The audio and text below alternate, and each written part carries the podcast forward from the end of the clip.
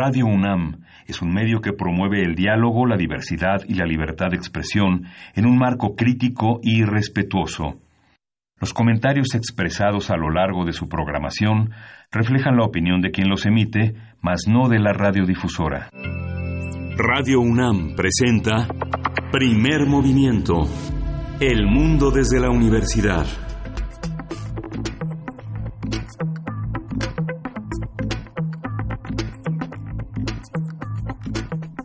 Hola, buenos días. Hoy es martes, martes 6 de agosto y son las 7.06 de la mañana aquí en la Ciudad de México y estamos en la cabina eh, de Radio UNAM en primer movimiento. Berenice Camacho, buenos días. Hola Miguel Ángel Quemain, qué gusto estar aquí contigo detrás de estos micrófonos en esta mañana de martes 6 de agosto. Bienvenidos, bienvenidas. Están nuestras redes sociales atentas, ya listas para recibir sus comentarios acerca de muchos temas que tendremos eh, pues durante todo, toda la transmisión de aquí y hasta las 10 de la mañana. Primero creo que eh, iniciar con la pues este eh, este aval que da la Suprema Corte de Justicia de la Nación a la norma oficial mexicana, la famosa NOM 046 eh, acerca del el aborto, el aborto por violación para todas las mujeres y cuerpos gestantes en general, como ahora se dice, eh, pues es seguirá siendo un hecho en apego a la ley general de víctimas. Habrá algunas adecuaciones precisamente en apego a esa ley. Eh, por ejemplo, no se agregarán requisitos, solo será necesaria una solicitud por escrito bajo protesta, para bajo protesta decir la verdad, de que el embarazo fue resultado de violación y, bueno, se elimina el requisito de autorización previa por parte de mm, una autoridad correspondiente, un ministerio público eh, que haga las diligencias correspondientes. Y para el caso de niñas menores de 12 años la solicitud deberá realizarse por parte de su padre, madre o tutor. Y, bueno, aún le queda un tramo, un un tramo todavía este procedimiento de esta sentencia en la Corte y hay que decir, bueno, fue un tema que fue revisado a partir de una acción de inconstitucionalidad interpuesta por el eh, Poder Legislativo de Aguascalientes y también por el Ejecutivo de Baja California. Así es que, bueno, la, la Suprema Corte ratifica, ratifica, avala, avala la norma 046 en temas de aborto por violación para todas las mujeres eh, y todas las personas gestantes, cuerpos gestantes en México. Sí, o sea, no es necesario manifestar una acusación contra alguien en específico. No, no tiene que ver con el Ministerio Público, no tendrá esa relación, sino que será directamente con las, eh, pues, con el personal de salud a partir de esta solicitud por escrito bajo bajo protesta de decir la verdad. Sí, pues ya vemos que la estadística marca que muchos de los violadores son personas conocidas, son familiares, son amigos, son son los, de los más cercanos, sí, el primer círculo. Eso genera una, una imposibilidad de denunciar, pero no solo de denunciar, sino de poner remedio a una situación tan dolorosa para las personas. Así es, así es. Bueno, el Coneval entregó finalmente su su, su veredicto, ¿no? Diez años, diez años de medición de, diez años es el parámetro de medición de pobreza, 52 millones están en esta condición, hay una, hay una evaluación, una idea de estancamiento que eh, por una parte se debe, según el Coneval, al crecimiento demográfico registrado en una década, pero esta visión de, esta visión es una visión demográfica, no es una visión política, es una visión eh, de, muchísima reserva, de muchísima precaución. Ah, se declara también que del 12.3% de pobreza extrema pasó a 9.3 millones de personas. Es eh, una cifra que aparentemente en los dígitos, en los decimales, no es muy alta, pero es significativo que eh, ya no sean tantas personas que están en esa situación de pobreza extrema, que se define por toda una serie de variables que en realidad ponen a las personas que sin nada, ¿no? Hay, una, hay un promedio de 2.8 a 2.2% en una década. En el caso de los más pobres, este indicador bajó de 3.9 a 3.6%. Lo que se midió fue el acceso a la salud, el rezago educativo, la seguridad social, la calidad y los espacios para la vivienda y los espacios y el acceso a la alimentación. Vale la pena revisar este, este informe en relación también a las eh, a todo este conflicto que hubo con el cambio de su titular y todas las señal, todos los señalamientos que el presidente hizo de un organismo que se dedica a medida la pobreza, pero pues vive en la opulencia. Pues bien, ahí están estas mediciones que creo que tendremos que detenernos en algún momento porque eh, siempre tiene su dificultad y su complejidad analizar estos números, analizar las estadísticas, ver de dónde de dónde se desprenden cada uno de estos indicadores y pues bueno, de esta manera así continuamos, seguimos eh, ya con nuestro arranque de, de este de este día. Vamos a estar conversando eh, acerca del el dibujo al natural Conversación con Emilia Solís, quien es artista egresada de la Esmeralda de esta escuela eh, en el CENART y pues bueno, esto en, nuestros, en nuestro martes de mitos. Sí, vamos a contar en estos martes también la presencia de Pablo Romo como miembro del Consejo Directivo de Serapaz, profesor de la Facultad de Ciencias Políticas y Sociales. Vamos a hablar sobre los crímenes de odio y la transformación de conflictos. Y el doctor Lorenzo Meyer hoy toca Martes de Meyer también. El Paso, Texas es el tema que nos propone, por supuesto. ¿Cuál otro? Qué, complicado y qué terrible eh, tratar de entender lo que ocurrió eh, el sábado pasado. Pues bueno, el doctor Meyer nos, nos lo pone en la mesa también. Vamos a hablar de la estrategia del gobierno federal contra las adicciones. Hay nuevos eh, anuncios sobre las políticas a seguir. Vamos a contar con el comentario de Jorge Javier Romero, él es profesor investigador del Departamento de Política y Cultura de la UAM Xochimilco. Y después de la poesía necesaria, vamos a tener una mesa muy interesante acerca de la radio pública como constructora de diálogo y de paz. Va a ser una conversación con Hilda Saraí Gómez, quien es licenciada en Periodismo y Comunicación eh, Colectiva por parte de la UNAM, también defensora de las audiencias en Guam Radio. Y también nos vamos a lanzar con la maestra Dora Brausin Pulido, quien es comunicadora social y periodista de la Fundación Universitaria Los Libertadores, subgerente de radio en RTBC, Sistema de Medios Públicos en Colombia. Una, una mesa interesante. Vayan compartiendo sus comentarios sobre la radio pública, pues ahora que estamos eh, cumpliendo cinco años, iniciando nuestro sexto año en primer movimiento. Queremos poner de relieve y a debate lo que significa la radio pública en el año 2019 y en las condiciones en las que estamos en nuestro país, en este panorama, en este panorama político. Y pues bueno, vamos a por música. Vamos, a por música. Le damos la bienvenida a la radio universitaria de Chihuahua, la radio universitaria que está con nosotros desde las 6 de la mañana a las 7, horario de Chihuahua, y de las 7 eh, a las 8 de la mañana, horario de la Ciudad de México. Gracias por sintonizarnos, gracias por estar en este esfuerzo compartido con Primer Movimiento. Muchas gracias. Esto es de Depeche Mode, Your Move.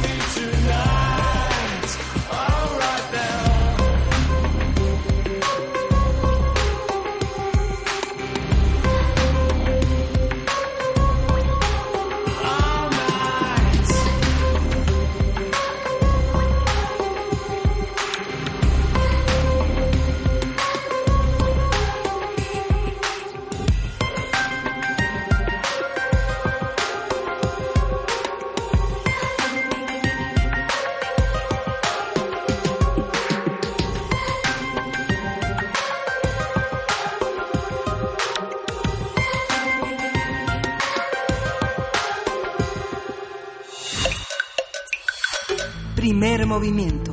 Hacemos comunidad. Martes de mitos.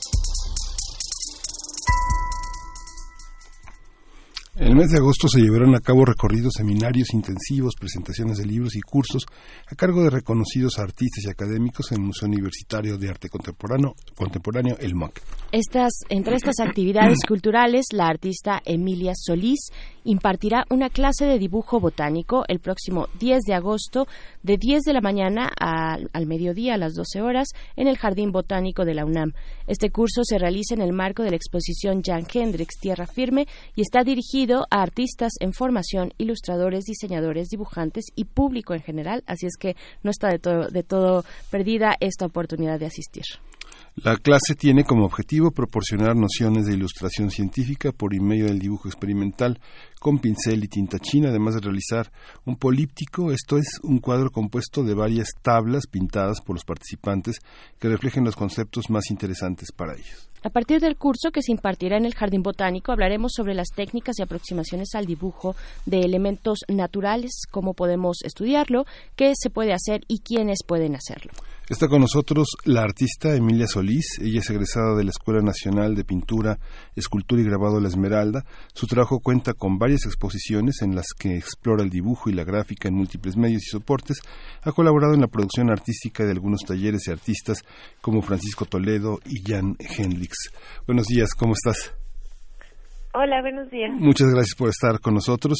Emilia Solís, eh, te empezaría por preguntarte qué se requiere para entender la, la estructura del mundo fundamentalmente vegetal para, para calcularlo, para abstraerlo en, en, la mano y en el lápiz. Sí, bueno, pues yo creo que principalmente se requiere hacer algunos ejercicios de observación, ¿no? Este, como digamos, reaprender un poco estas formas y entender, pues en el dibujo este proceso cognitivo, ¿no? Para, pues, para entender un poco la vida y y en ese sentido las plantas. Entonces, pues primero creo que sería ese el, proceso de observación y después, bueno, contar con algunas técnicas de representación en el dibujo, ¿no? Que es un poco lo que vamos a ver también.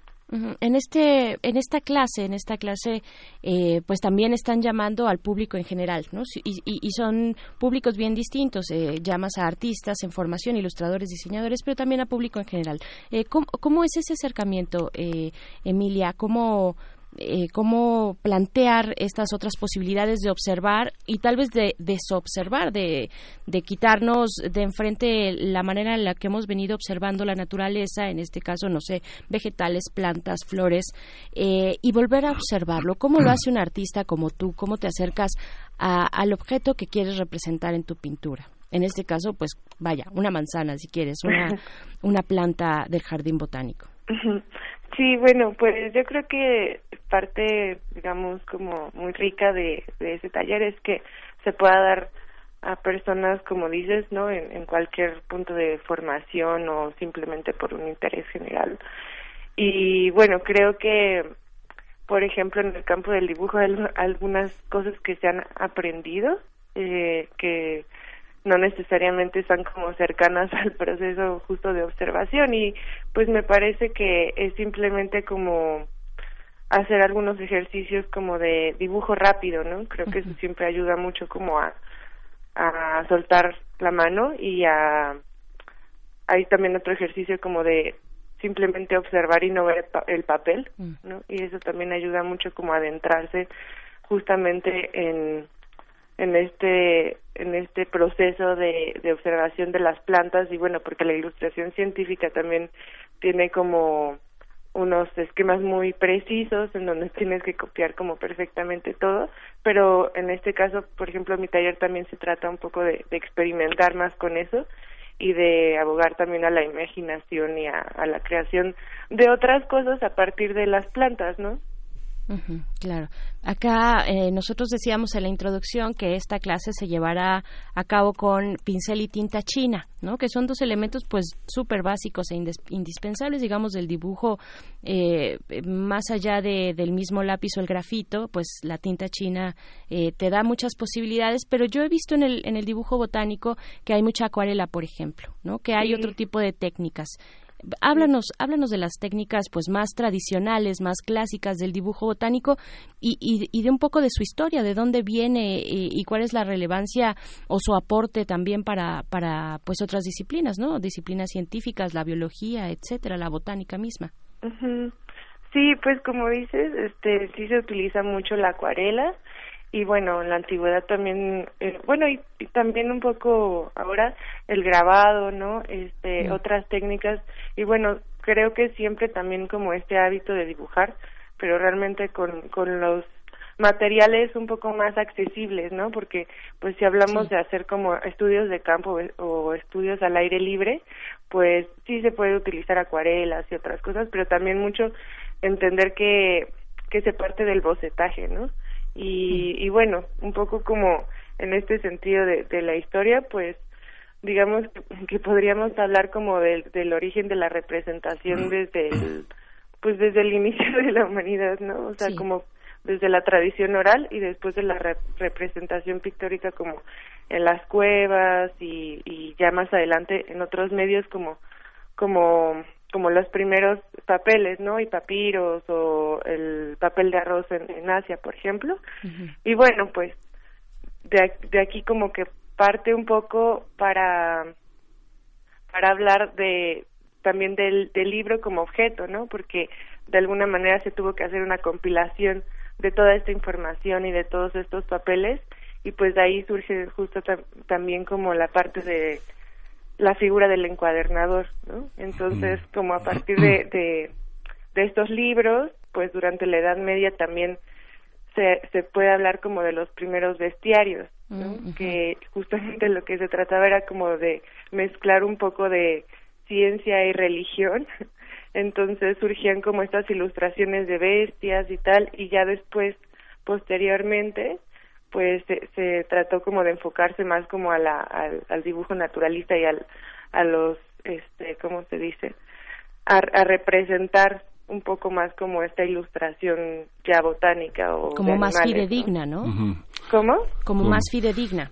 Sí, exacto, pero incluso, sabes, también eh, durante este tiempo, como en Europa, también había mucho como exotización de otros países, entonces no necesariamente toda la, primera ilustración venía tanto de una cuestión de observar, aunque sí, pero muchas veces eran relatos también. Entonces, por ejemplo, artistas como Durero y Giotto, pues hicieron sus primeros dibujos sin haber visto, por ejemplo, siquiera un rinoceronte, ¿no? Y bueno, pues como ya posteriormente con, con la ocupación en América y tal, este también se, se utiliza mucho los, los libros de viajero, ¿no? Que son estas bitácoras justamente. Pero bueno, obviamente llegan, por ejemplo, a México y ya existía también una tradición, ¿no? Una tradición de representar la naturaleza, de representar los saberes, la cultura. Entonces también es muy interesante lo que sucede aquí en México, porque ya ya existían antes de los españoles estos códices y tal, ¿no? Pero digamos que por encargo de la Nueva España también se realizan como esta reorganización de los saberes y, se crea por ejemplo lo que se llama el lo que se conoce como el códice badiano que es como el primer tratado que describe las propiedades de las plantas usadas por los mexicas. Prácticamente, eh, como entendemos, la ilustración científica hoy es un, es un hallazgo del Renacimiento en el que el arte y la ciencia van vinculados, digamos, ya la, la imprecisión del arte medieval, la imprecisión de los códices se deja a un lado y sobre todo después de la aparición, por una parte, de los taxonomistas y por otro, de la clasificación. Digamos, Linneo es el hombre fundamental para entender esta parte. ¿no? Los dibujos que hace a partir de la taxonomía están organizados a partir del mundo de la clasificación de la que él forma parte, ¿no? ¿Cómo, ¿Cómo entender eso? ¿Creatividad o, o fidelidad? bueno, pues yo creo que el, el, mundo de la ilustración científica, ya como una cuestión académica, pues sí tiene como unas normas muy específicas en donde no se da mucho espacio a la creatividad, ¿no? O sea, bueno, sí hay sí hay un ejercicio de representación y todo, pero pero sí se tiene que que seguir lineamientos muy precisos y bueno, actualmente también sigue existiendo ilustradores, pero también ya está mucho el uso de la fotografía, por ejemplo, ¿no? pero bueno, digamos que el campo de la ilustración científica también se relaciona con el arte y en ese sentido cuando cuando ya entra en otras categorías es, es donde yo creo que se puede experimentar mucho más y, y no se queda en una cosa como tan tan fidedigna al objeto, ¿no? Ya entendimos, eh, Emilia, que cada cosa se queda en su lugar, que cada técnica pertenece a, y tiene y genera sus propios límites y sus propios mundos. Eh, ahora que mencionas la fotografía frente al dibujo, pues si hablamos de una cuestión eh, fidedigna, de un camino por la fidelidad del objeto, pues la fotografía pues tiene menor rango de error, ¿no? De error humano al momento de la representación, ¿no? Sí. Eh, cuál es cuál es la vida y, digamos todavía eh, el éxito que puede tener el dibujo en la botánica pues yo creo que o sea como en el sentido de retomar las tradiciones y la cuestión como más antigua siempre tiene como un un lugar especial no un lugar especial como el hecho de, de ver ilustrado eh, que no es lo mismo justo que el acercamiento a, con la fotografía pero depende como un poco de lo, de lo que se necesite, digamos que cuando se habla un poco de, de libros y de este acceso como a la información más públicamente, sí se busca un poco más la representación por medio de dibujos, pues no sé, tal vez porque lo sigue volviendo un poco más atractivo, pero ya cuando se trata como de una mm, cosa de investigación y de ciencia, de pronto yo creo que sí se han ido también por el camino de la fotografía para representar. Lo que pasa es que los, softwares que existen hoy, que conviertes una fotografía en un dibujo y un dibujo lo, le das dimensiones, este, eso eh, no altera la idea de, la, de la destreza de una mano que conduce un lápiz y que vincula, vincula un espacio corporal con un espacio mental. Esta parte habrá que resignarse a perderla o justamente este esfuerzo es eh, una, una, un intento de que no se pierda esa, esa visión, esa relación entre el paisaje, el ojo y la mano? Pues no, creo que yo, yo no creo que se pierda, este, y como te digo, también dentro de, del campo de las artes, ¿no? Es como muy frecuente mezclar eh, otros tipos de conocimiento y hacer una relación entre la ciencia y el arte o, o, algunos procesos incluso, ¿no?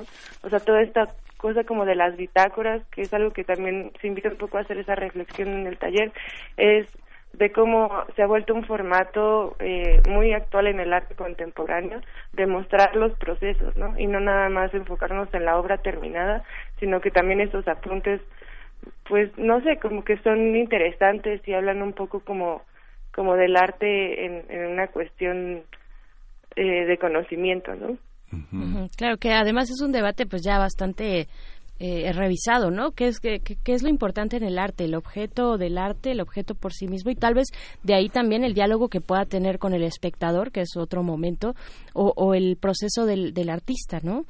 Sí, eh, es. Es, interesante. ¿Cómo, ¿Cómo se plasma esto eh, en una actividad como el dibujo botánico, que, que finalmente puede tener un objetivo eh, para la ciencia, ¿no? Puede tener una utilidad para, para la ciencia y no nada más ser el arte por el arte en sí mismo.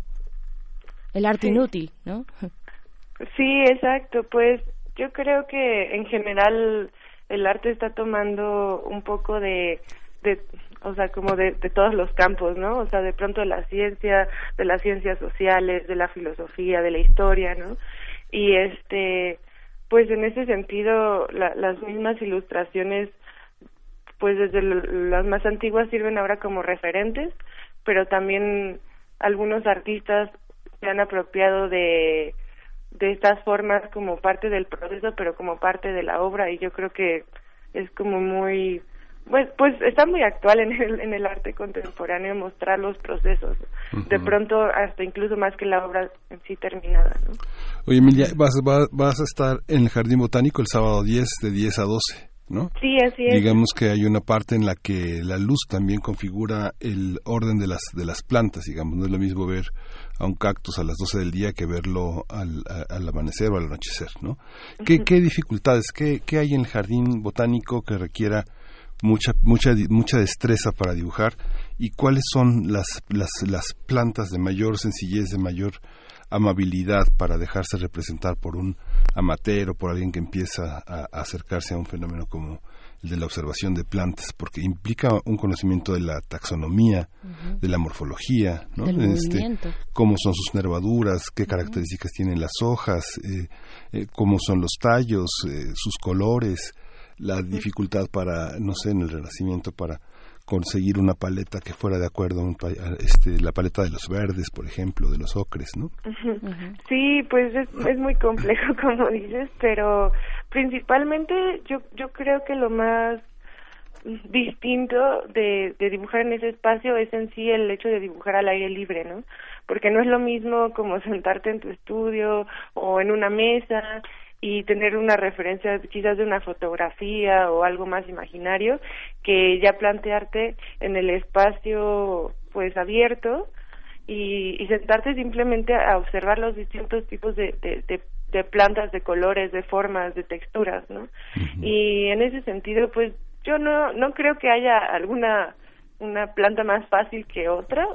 En realidad depende mucho como de de qué te interesa observar y en ese sentido pues de que también lo, lo puedes lograr pero pues se necesita práctica no principalmente se necesita práctica y aunque es un tiempo limitado estas dos horas que probablemente se expanda una más. Seguramente. Este sí este pues en realidad también se trata como de no frustrarse y de de de no nada más concentrarnos justamente en esa parte como más de de la fidelidad de la imagen, sino entender también que este es un proceso que abre a la imaginación, ¿no? Y que abre a, a otros estilos de dibujo. Y, y digamos que este no este taller no está tan enfocado a que salgan siendo ilustradores y tal y, y, y a pulir esas prácticas. Digo depende de cómo venga cada uno pero también un poco como invitarnos a a imaginar y a a, a, que este, estas técnicas y este proceso de, de observación y de copiar plantas pues se pueda integrar a, otro tipo de dibujo y se pueda integrar a otros procesos de arte y, y, a, otro tipo de, de creación, ¿no? De entrada es una creación, digamos, eh, más o menos colectiva, ¿no? O sea, estás con el otro a un lado y cada quien está muy concentrado. El dibujo requiere de toda tu concentración y, y, es una manera incluso casi de, de, meditación, ¿no? Como de meterte eh, en el objeto y en la hoja o en el, bueno, en el soporte que estés utilizando y prestarle todos tus sentidos y toda tu atención. Pero también hay un elemento colectivo, ¿no, Emilia? Claro. O sea, ¿qué tanto, qué tanto tenemos eso en México? Tal vez para el caso de la Ciudad de México, eh, seguro hay grupos que hacen esta técnica del, del urban sketch, ¿no? De que se van todos juntos, se paran frente a un movimiento, o se, se, quedan de ver un día, se paran frente a un monumento histórico o frente a cualquier lugar y no sé eh, el, un andén del metro por ejemplo y lo dibujan no y, y, al final comparan comparan lo que hicieron cada uno desde su perspectiva desde su ojo desde su ángulo y desde sus capacidades técnicas también. Eh, qué tanto ha avanzado esta pues este movimiento en México en la Ciudad de México sí pues yo creo que o sea el, el dibujo como dices eh, en el espacio mismo o sea, sigue siendo una práctica, digamos que esencial, ¿no? La, la formación de cualquier persona que, que quiera como ahondar más en, las artes visuales, por ejemplo. Y bueno, eh, sigue siendo una, una práctica que se utiliza incluso en las escuelas de arte, ¿no? El, el hecho de salir a la calle a, a, dibujar, pero también el dibujo con modelo, ¿no? Por ejemplo. Este, y pues, no sé, yo creo que eh, en, en, mi experiencia y, y, en, y, en, mi experiencia conociendo también a otros artistas, a otros creadores, pues sí sigue siendo una parte muy importante el hecho de, de salirte a dibujar, ¿no? Porque como dices es una es una comunicación y lo puedes hacer colectivamente pero también es una comunicación por ejemplo en este caso con las plantas o con o con algún objeto o con las personas que estás retratando no porque no es lo mismo ver una fotografía que ya es bidimensional que es plana a estar en, presencia no o sea de, de las plantas por ejemplo, y, y, poderlas tocar o, o, o, quizás nada más observar de cerca, pero ver toda esta esta textura, ¿no? Por ejemplo, este ver cómo les da la luz en ciertos ángulos. Creo que es complejo y es es es, es una actividad que que a pesar de que tenemos ahora, por ejemplo, acceso a internet y a bajar y descargar cualquier tipo de imagen, sigue siendo como una parte muy importante para pues para desarrollar ciertas habilidades y para entender también cómo cómo representar. Sí, es que cuando nos presentaron a Linneo en la secundaria, las reflexiones de Linneo en torno a lo que se le, a los problemas que se le ofrecían eran eh, una serie de preguntas que enriquecen muchísimo la mente. Por ejemplo, el estado fisiológico de las plantas, ¿no? su, su, palidez, que no todas las plantas que son morfológicamente iguales varían de, de, acuerdo a su geografía, ¿no? Son más robustas o más delgadas, ¿no? Son, es toda una visión que tiene que ver con aprender a observar, ¿no? aprender a ver cuáles son los estados de, de las cosas, la, la, la, la, facilidad que tenía para conseguir pigmentos, no sé, muchísimas cosas que tienen que ver con la percepción del ilustrador y la percepción anímica del ilustrador, ¿no? No solo la técnica, sino la anímica, ¿no? Saber si una planta está, está enferma o si está sana, ¿no? O si está creciendo o si está estancada, ¿no? Sí, también si están haciendo, o también todos estos ejercicios de perspectiva, ¿no? Ajá porque depende de dónde te pares, este, e, e, ese es otro de los de los retos más más complicados yo creo de, de, de aprender a representar y a observar es como justamente eh, cómo cómo cómo das ese detalle para para entender que una planta quizás es, es muy pequeñita pero la estás viendo de cerca y, y, y la otra puede ser muy grande pero está hasta atrás no y entonces cómo plasmas y representas eso sí Sí, Pues, pues bueno, qué, qué buena experiencia les espera a aquellos que se animen a ir el próximo 10 de agosto a las 10 de la mañana en el Jardín Botánico. Eh, pues recuérdanos, Emilia, ¿qué, ¿qué, es lo que tenemos que llevar? ¿Qué tal que hay un entusiasta por aquí? Nuestro, bloqueador y sombrero. bloqueador, sombrero, agüita, este y, y ya, y nada más. O sea, y, y, qué tal que alguien que llevar, nos decía Juana Inés de esa, nuestra jefa de información, sus Prismacolor. Los Prismacolor son muy vigentes, ¿no? Bueno, ese es igual otro tema, pero para el dibujo son, son muy, muy vigentes, creo, ¿no? Sí, sí, sí, sí, hay muchos este, ilustradores que... Este, que justamente utilizan también lápices de color, como mencionabas, este acuarela, e incluso te podrías llevar así este tu, tu pintura y tu caballete y todo, ¿no? Pero este, para, para en este caso en específico, pues bueno, primero que nada, tendrían que hablar al, bueno, más bien escribir a la ah, página de programas, programas del MOAC. Sí. Déjamelo. A ver, en lo que los que hicieron, los que, los que todavía tienen nostalgia de los prismas colores, porque nacieron antes de los 70 y, este, y vieron Viewmaster, ¿no? Sí, puede ser, no, pero, pero de verdad que sí es, de, eh, o sea, uno se puede asomar y ver que eh, la composición me parece que es de, de cera eh, no estoy tan segura, ahorita no recuerdo bien, pero hace que se mezcle muy bien los colores, que los colores tengan una buena mezcla. Y además, este, creo que hay, hay, hay personas que los han dominado bastante bien, ¿no? O sea, yo personalmente no estoy, este, tan mm, digamos que no tengo tanta experiencia con los con los colores como el Prismacolor y esto, pero hay, hay gente que ya como genera un, un nivel de texturas y de incluso mezclando los propios colores que sí es impresionante.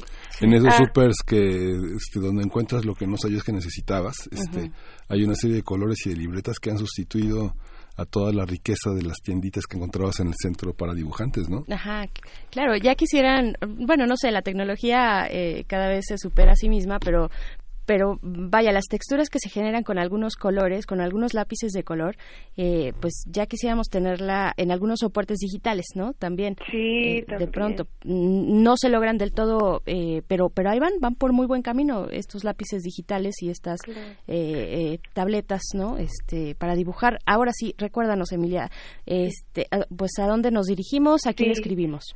Sí, eh, bueno, nada más entonces quería decir que, que, bueno, que un poco también la idea del taller es un poco hablar de que no importa la herramienta que tengamos, ¿no? O sea, puede ser la más sofisticada o la más precisa o incluso un, solo lápiz, como con eso ya podemos adentrarnos a, a, estos ejercicios y ya podemos este, entender cómo, cómo representar y que eso siempre va a ser mucho más importante que tener la mejor herramienta, ¿no? Perfecto, Emilia. Pues mira, ya te ganamos y lo tenemos por aquí. Los informes es, eh, los pueden encontrar en recorridos.mediados arroba muac.unam.mx, lo repito, recorridos.mediados arroba .unam.mx ahí está eh, pues se tienen que tienen que escribir. También está el teléfono que es el 5622 6974 pueden eh, escribir a este correo o llamar para tener pues más información. Recuerden que tiene un costo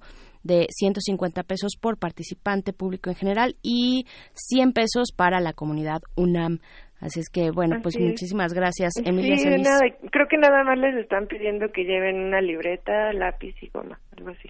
Perfecto, pues ya nos enteraremos aquellos que quieran eh, acompañarte en este, pues, eh, en este viaje al Jardín Botánico. ¿Dónde se van a quedar de ver exactamente?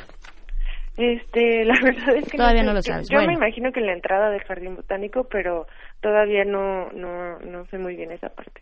Perfecto. Bueno, Emilia, entonces lo, lo podremos averiguar. Muchísimas gracias, Emilia. Muy buen día. Muchas gracias. Hasta luego. Hasta luego. Emilia Solís, artista. Y pues vámonos con música. Vamos a escuchar Vieux Farcaturé Reconnaissance.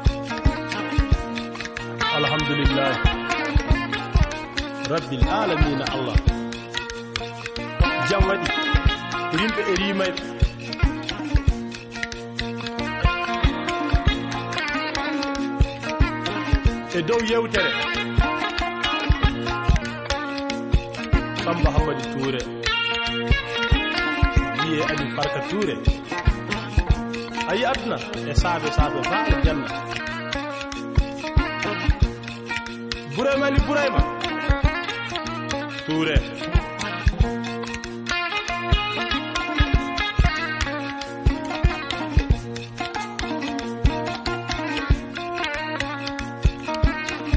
Ay Adna. Ko waɗi Adna. Teddengal ɗi jikku ɗum bonnaali jikku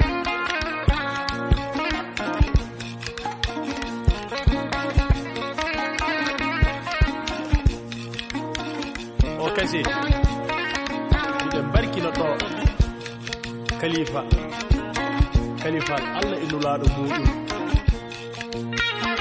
worɓe won woɗuɓe worɓe eɓe mbawi jillude aduna ga eɓe mbawi jilli fa to laaɓara jilli gonima hakkude aduna e alɗiyomi kante mbari mahammad bamba e fodemata mahammad bamba e ñakino mahammad bamba. Bamba hammadi tuure an du a bonnali ko tawɗa ko a bonnali ngal.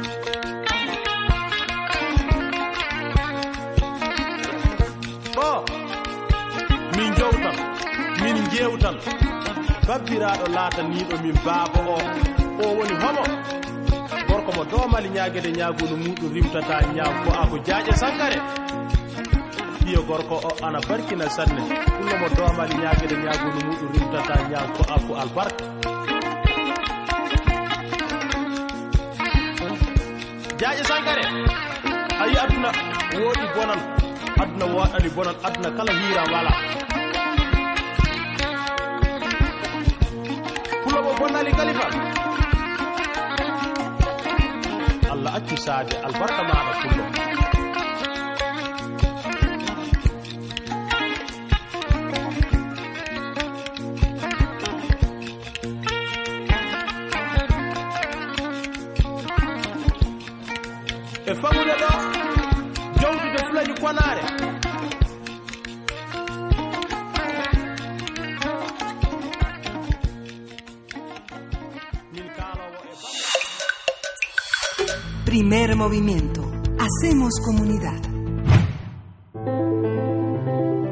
Transformación de conflictos.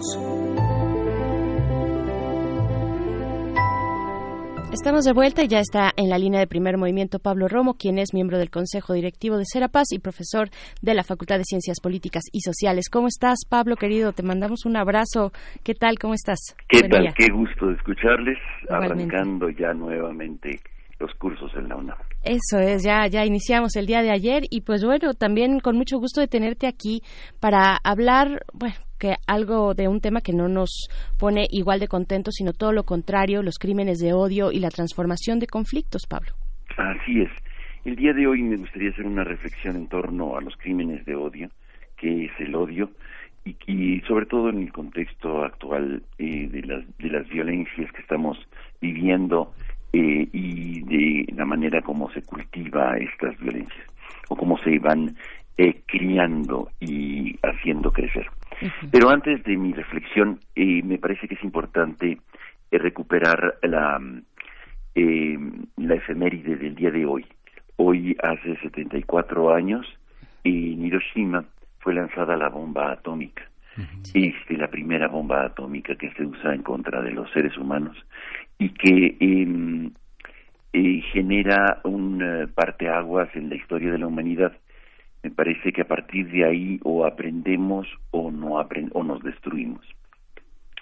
Y hay una tensión enorme por hacer una reflexión en torno a querer aprender. Hoy, eh, justamente hace ocho días, este Putin declara muerto el tratado de eh, la eh, del fin del, de la destrucción de las armas eh, atómicas y eh, de- este acuerdo que genera una, un impas en la construcción y la proliferación de armas nucleares. Y me parece que esto es importante porque 74 años después aún hay esa tensión y esa discusión entre seguir buscando la autodestrucción como humanidad o este o buscar otros caminos nuevos o jugar con fuego de una manera eh, para provocar sentimientos y recuperar eh, territorios perdidos. En ese sentido iría nuestra reflexión del día de hoy, que sería la reflexión en torno a los crímenes de odio. Estamos viendo justamente eh, las, las matanzas, particularmente la de eh, El Paso, en la que este un chico muy joven, realmente han dicho que es un adulto, pero en realidad, pues este hoy la adolescencia prosigue durante muchos años más de lo que antiguamente se podía comprender como adolescente. es un adolescente que eh, ha sido influenciado, que recupera un discurso eh, medioambiental en el cual este está hablando eh, de nosotros los los buenos, ellos los malos. El odio es una una cuestión construida y entonces estos crímenes que hemos visto ahora, donde chicos salen a las calles a matar o a destruir en el nombre de de, una fobia este se, se multiplican. Lo vimos en Nueva Zelanda lo estamos viendo ahora en El Paso. Y esta esta cuestión construida es importante recuperar esta esta expresión no es genética no viene de algún cromosoma en donde decimos este hay que odiar al que es diferente eh, al hacer una reflexión en torno a los crímenes de odio hay que ver qué significa odio y cuáles serían algunos de sus eh, de sus sinónimos. Es interesante recuperar que eh, la palabra odio tiene como sinónimos la antipatía, el sentir de manera diferente, o la animadversión, o la aversión, la repulsión, la, eh, la inquinia, el aborrecimiento, el encono, el rencor, la hazaña, la enemistad, el desprecio, la tirria, la rabia, son, eh, son de alguna manera sinónimos. Tenemos una cantidad de palabras impresionantes para, para, eh, para definir estos sentimientos. Es muy, eh, es muy impresionante esto porque em, eso significa que se ha recurrido mucho a esta, a, a este sentimiento, a esta manera de, de vivir. En el fondo, eh, cuando uno busca qué significa esto de odio y por qué crímenes de odio, el odio es un sentimiento negativo, es un sentimiento que este del ser humano que puede experimentar en su vida y es eh, el sentimiento más extremo, porque le desea el mal al otro, el mal posible al otro. Siempre es a un otro a un colectivo. Siempre hay un sujeto que sufre esta eh, o que vive o que es eh, el objeto del odio, es el objeto de lo odiado. El odio es este eh, es la ira inveterada, dice Cicerón. Es decir, este es está ahí presente de una manera constante la ira. Eh, tiene su sinónimo también, de, eh, viene del, latín, el odio, odium, y eh, en griego es miso, de ahí viene, por ejemplo, la palabra misógeno, el que odia a las mujeres. Em, se usa en contextos idénticos, tanto en griego como en latín, y es interesante, ¿y por qué ir a estas raíces? Porque de alguna manera vemos que como humanidad, al menos en esta parte del mundo, en, este, en lo que llamamos Occidente, y la hemos usado de manera constante, frecuente. El odio proviene de la ira. La ira es un término también latino, que fíjense que es interesante esto, este, a Miguel Ángel le va a gustar porque este tiene tiene su raíz en eis, es decir, viene de eh, eh, tiene un digamos la misma raíz que iracundo o que frenesí y, lo llaman mucho, lo utilizan mucho como un frenesí religioso, mm. porque es el hieros, es decir, viene también de la palabra de lo sagrado, qué curioso, ¿no? O de jeroglífico, o de jerarquía, o de jerarca. En el fondo, violencia, esta violencia construida y personificada, ¿no? El jerarca. Y la jerarquía es de alguna manera ya una violencia eh, estructurada internamente. En el fondo el odio es un arrebato, es un enfurecimiento, es el enojo, y lo estamos viendo, ¿no? En los actores, en estos asesinos que odian y que generan crímenes de odio. Es un frenesí, es, es una ira desatada, quizá hasta eh, eh, los, eh, los griegos lo acercaban con el frenesí religioso, que me parece que es bastante eh, descriptivo de lo que estamos viendo nosotros ahora.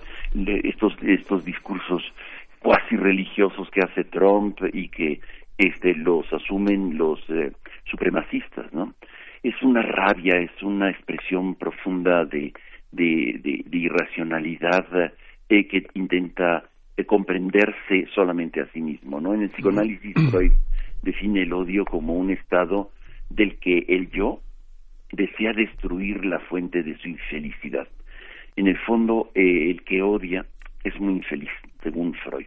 Y me parece muy acertado, ¿no? Porque eh, mantiene un eh, sentimiento profundo y, y duradero, es una intensa expresión de, de, malestar interior que atribuye al otro su infelicidad. Este, es decir, el mexicano, el afrodescendiente, la mujer, el asiático, el que no es como yo, el que este el que eh, eh, transgrede mi concepto de, de ser ser humano.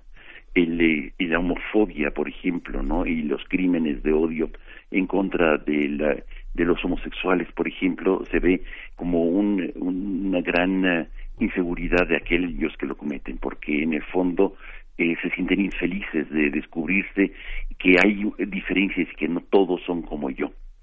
en el fondo, el odio, el odio es, eh, digamos, el resorte para las guerras. Es lo que mm, es el arma más utilizada tácticamente para generar guerras. Todos los, si no hubiera odio, dicen algunos, eh, eh, las guerras rápidamente eh, se acaban. Pero cuando se fomenta el odio, las guerras pueden llegar a, a buen fin.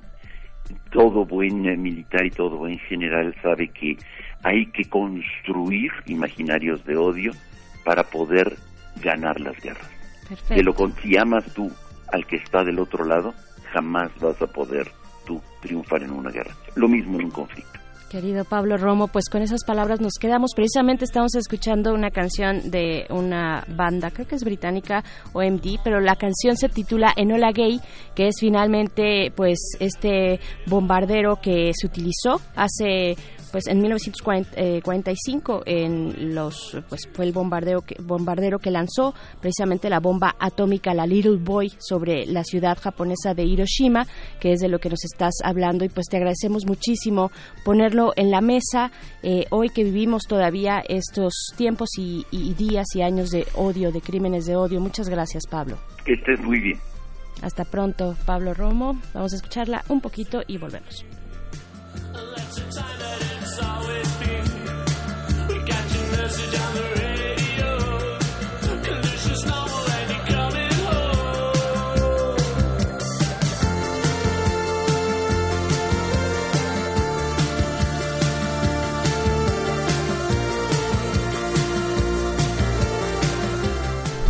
Ya, regresamos después en Hola Gay y bueno, ya están en la línea nuestros amigos de Chihuahua, está en la línea Marco Antonio Gutiérrez, es el director de la Radio Universitaria de Chihuahua y Dinora Gutiérrez que conduce el programa matutino de, de, la, de la Radio Chihuahuense. Buenos días, gracias por estar con nosotros.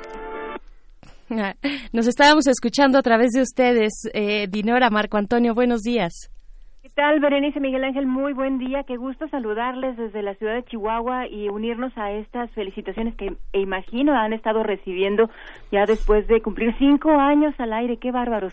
Qué gusto, en verdad, poder participar con ustedes en esta celebración. Dinora, ¿cómo, cómo se encuentran? Eh, ¿Cómo están? Nos da muchísimo gusto, de verdad, recibir esta comunicación, enlazarnos eh, en esta mañana, nuestros queridos equipos, colegas, eh, que estamos todas las mañanas de, de, bueno, para ustedes 6 a 7 de la mañana, para nosotros 7 a 8, pues enlazados haciendo comunidad universitaria. ¿Cómo están? Muy bien, eh, pues un saludo, mire, en nombre de Radio Universidad, pues darles la felicitación, ya lo comentaba Dinora, ha sido un esfuerzo que ha rendido muchos frutos por acá en la ciudad de Chihuahua y en Cuauhtémoc, son muy escuchados y, y un gusto hacerlo desde las universidades y reforzando esta unión que se tiene entre Radio UNAM y aquí Radio Universidad de Chihuahua y pues bueno, llegan a cada rincón por lo menos aquí de la ciudad de Chihuahua y ciudad Cuauhtémoc. Perfecto, pues un saludo para, para ambos, Ciudad de Chihuahua, Ciudad Cuauhtémoc, Marco Antonio Gutiérrez. Nos da muchísimo gusto, les agradecemos mucho pues estas felicitaciones, este esfuerzo que es colectivo, que es en conjunto de las radios universitarias, Dinora Marco Antonio. Así es, y eso también nos complace muchísimo mantenernos en esta unidad con ustedes, en, con Radio UNAM, por supuesto, Radio Universidad y otras estaciones enlazadas que pertenecen a la red de radios universitarias. Nos complace mucho, sobre todo por los temas que se comparten. Tenemos mucho en común a pesar de la distancia, a pesar de que estamos acá en el norte y que llevan ustedes una hora más de trabajo avanzado en transmisiones, pero en verdad tenemos mucho en común. Estos temas que diariamente ustedes nos presentan este tema, por ejemplo, que acaban de, presentar con el tema de comunicación no violenta, el manejo de, conflictos. Este tema en verdad nos, nos, nos llama mucho la atención y hay otros, por supuesto, que siempre estamos tratando de enterarnos y de involucrarnos y de darle continuidad también nosotros de manera local. Pues eh, les, les agradecemos mucho, les mandamos un fuerte, fuerte abrazo a toda la comunidad de Radio Universidad de Chihuahua. Marco Antonio Gutiérrez, director de Radio Universidad de Chihuahua, muchas gracias. Muchísimas gracias y recalcar ahí, remarcar la importancia de Radio UNAM para nuestro auditorio aquí de Chihuahua y por supuesto, pues bueno, en la Ciudad de México, con una larga, larga trayectoria de más de ocho décadas en el caso de Radio UNAM y cinco de este exitoso noticiario que están escuchado. Muchísimas gracias. Muchas gracias, Marco Antonio. Pues nos escuchamos mañana. Claro que sí, un abrazo para ambos y para todo el equipo también del primer movimiento. Gracias, un abrazo. Nos vemos en la segunda hora del primer movimiento. Síguenos en redes sociales. Encuéntranos en Facebook como Primer Movimiento y en Twitter como arroba PMovimiento. Hagamos comunidad.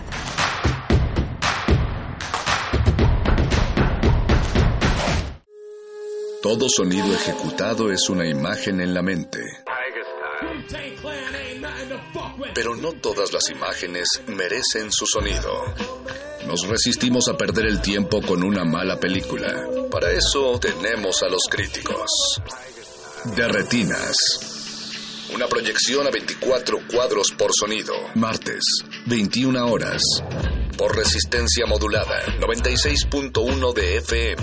Radio. UNAM. Experiencia sonora.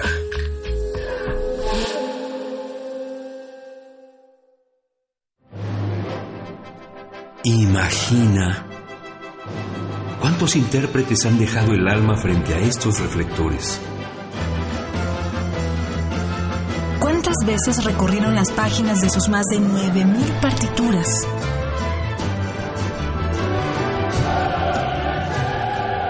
¿O cuántos corazones han levantado en más de ocho décadas? Eso es experiencia sonora. Orquesta Filarmónica de la UNAM, domingos a las 12 del día por el 96.1 de FM. Radio UNAM, experiencia sonora. El PRD se reconstruye para seguir trabajando contigo por México. 30 años de lucha corroboran nuestros logros. Hoy iniciamos la campaña de afiliación para contribuir al fortalecimiento de nuestro país. Desde el PRD abrimos camino. Afíliate y forma parte del partido que siempre ha estado contigo. Acércate al PRD de tu localidad. Enfrentemos los nuevos tiempos bajo la luz de un nuevo sol, cambiando para ser mejores. PRD. No esperes a que llegue la tormenta. Prepárate. Ubique el refugio temporal más cercano y si hay alerta, trasládate allí. Prepara tu mochila de emergencia con documentos importantes, alimento, radio, pilas y linterna.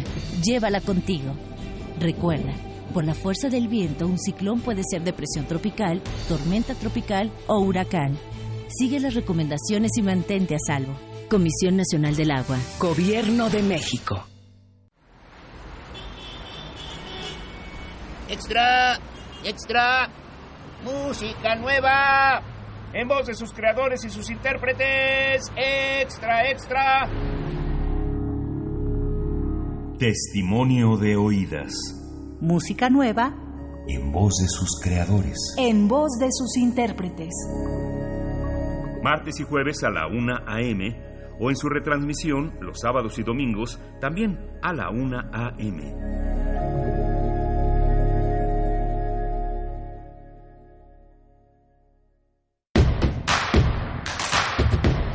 Queremos escucharte. Llámanos al 55 36 43 39 y al 55 36 89 89.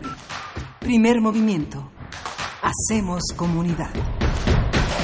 Hola, muy buenos días. Estamos de vuelta para dar inicio a la segunda hora de primer movimiento en este martes 6 de agosto. Continuamos en cabina Miguel Ángel Quemain. ¿Cómo estás? Pues muy bien, muy bien y al mismo tiempo también muy preocupado. Tuvimos una participación de Pablo Roma muy interesante sobre Sí. los crímenes de odio, las, eh, las representaciones de Trump que por una parte promueve el odio y por otra parte se asusta ante lo que ante los resultados de lo que ha generado esta campaña de desprecio y de por una parte de desprecio y por otra parte esa forma también de desprecio que es la indiferencia hacia las comunidades que integran ese enorme crisol de migrantes que es la cultura norteamericana y que por una parte una derecha, una, un mundo conservador trata de desdecirse de eso que les ha dado un rostro y que piden la pena de muerte, ¿no? Es, la- es lo que saben hacer, pedir la pena de muerte, pedir, por otra parte, desde nuestro gobierno tal vez pedir la disminución de las armas, que justamente es su segunda enmienda y que tiene todo un sentido filosófico, pero no son las armas, es el odio, si alguien eh, sabe de odios a- hacia los distintos son son esta esta sociedad que vive vive el temor. Justamente eh, uno de los temas que hablaba eh, Pablo Romo que es el odio pero también desde este hay una parte que es el temor que es la fobia no digamos así Sí. como miso es el odio este Fobos es el temor, ¿no? El temor al extraño, el temor a lo ajeno y es eh, el temor a las hormigas, el temor a los insectos, el temor a las ratas, el temor a las víboras. Todas las películas, todas las últimas tres décadas son animales a los que les tienen muchísimo temor y todos los animales representan algo de lo que las personas en el orbe que este que les rodea a los norteamericanos tienen eh, representaciones. ¿Quiénes son las víboras en la cultura norteamericana? ¿Quiénes son las ratas? ¿Quiénes son todos estos seres que regresan para acabar con ellos? ¿no? ese, ese, ese miedo a lo que desconocen, ¿no? No sé si sepan que las arañas cuántas patas tienen, ¿no? Este, si, tienen la misma cantidad de piezas dentales las mujeres que los hombres. Aristóteles no lo sabía, ¿no? Pensaba que las mujeres tenían una menos, ¿no? Sí, Pero no les abrió la boca para contarlas porque les daban asco, ¿no? Claro.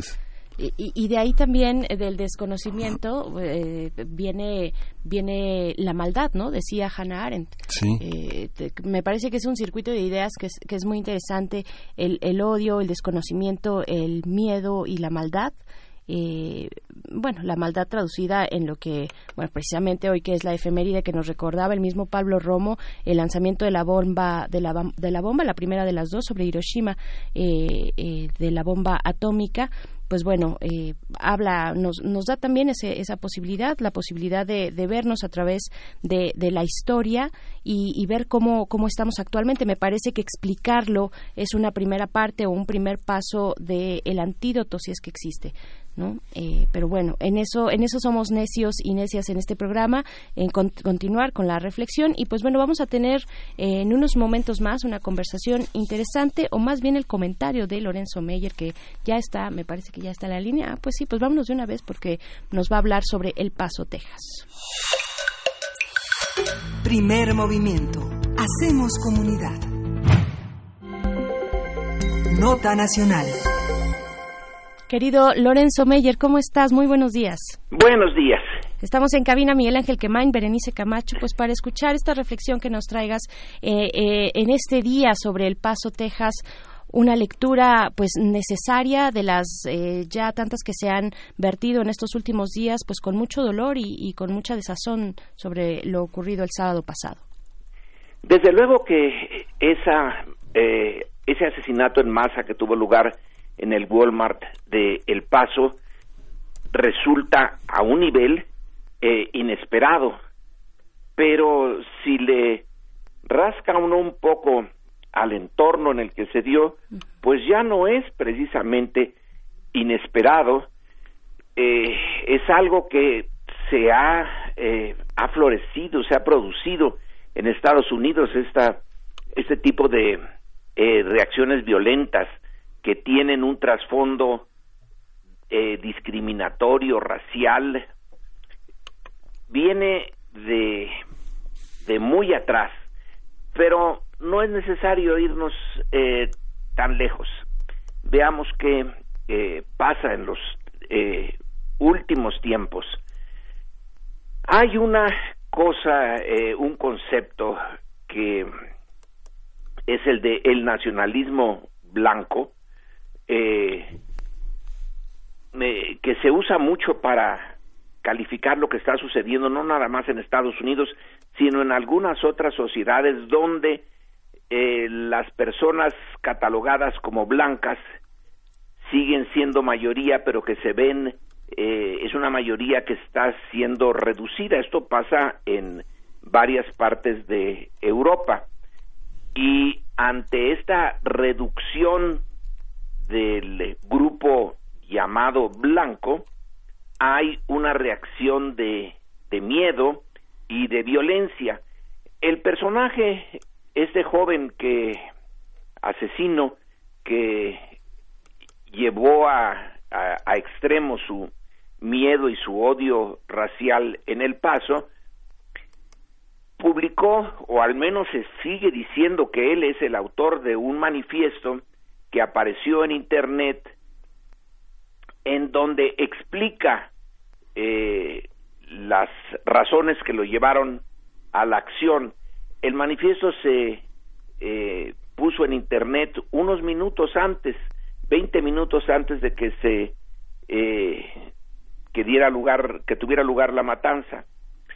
Y en él habla de una invasión, de que como tejano eh, blanco obligado a defender a su grupo, él eh, va a la, a la defensiva contra unos invasores. Esos invasores son los latinos, en particular los de origen mexicano. Él no vivía en El Paso, como ya lo sabemos, eh, sino bastante más lejos, pero se fue a la frontera donde, según el discurso, entre otros, de Trump, sí se está produciendo una invasión en Florida el 8 eh, de mayo de este año.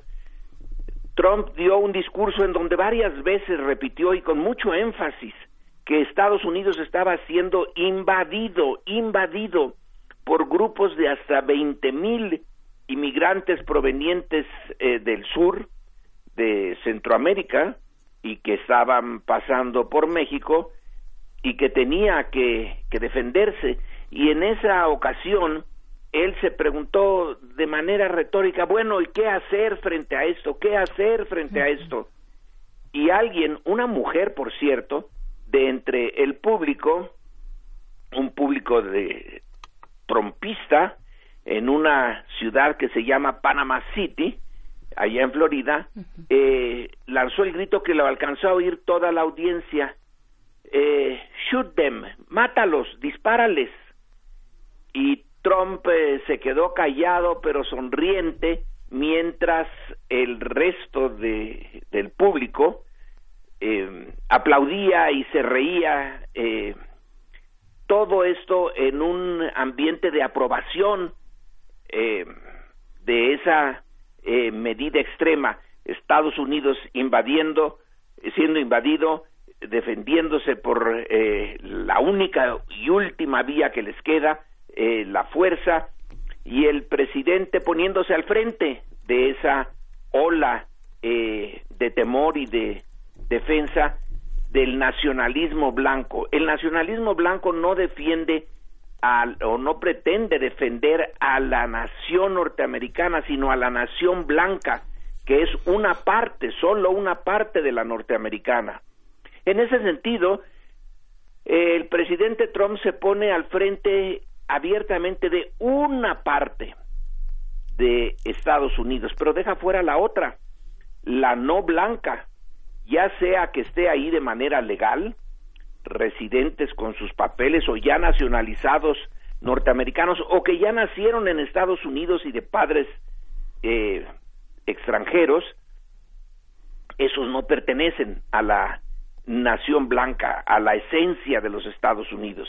De ahí que la presidencia de Barack Obama haya sido un golpe muy duro para ellos y que Trump haya insistido, y yo creo que seguirá insistiendo en sus discursos, que Obama hizo todo mal, que Obama estaba, eh, eh, no, no era digno de ser presidente, que Obama quizá ni nació en Estados Unidos, sino que tuvo un acta de nacimiento ficticia allá en Hawái, no lo ha podido demostrar desde luego, pero todas las cosas malas eh, o que Trump califica como malas en los Estados Unidos actuales son atribuidas eh, a las políticas de Obama. Y es que Obama representa el momento en que la nación no blanca dentro de Estados Unidos llega al poder. Y ese es el punto eh, nodal para el nacionalismo blanco. No pueden dejar que eso siga adelante porque se destruye la esencia de Estados Unidos. Y esta esencia quedó muy bien eh, puesta, eh, mal eh, enfocada desde luego a mi juicio, pero muy bien puesta desde el punto de vista del autor por Samuel Huntington, que ya murió, pero que fue el politólogo norteamericano más importante en su momento, de Harvard, por cierto.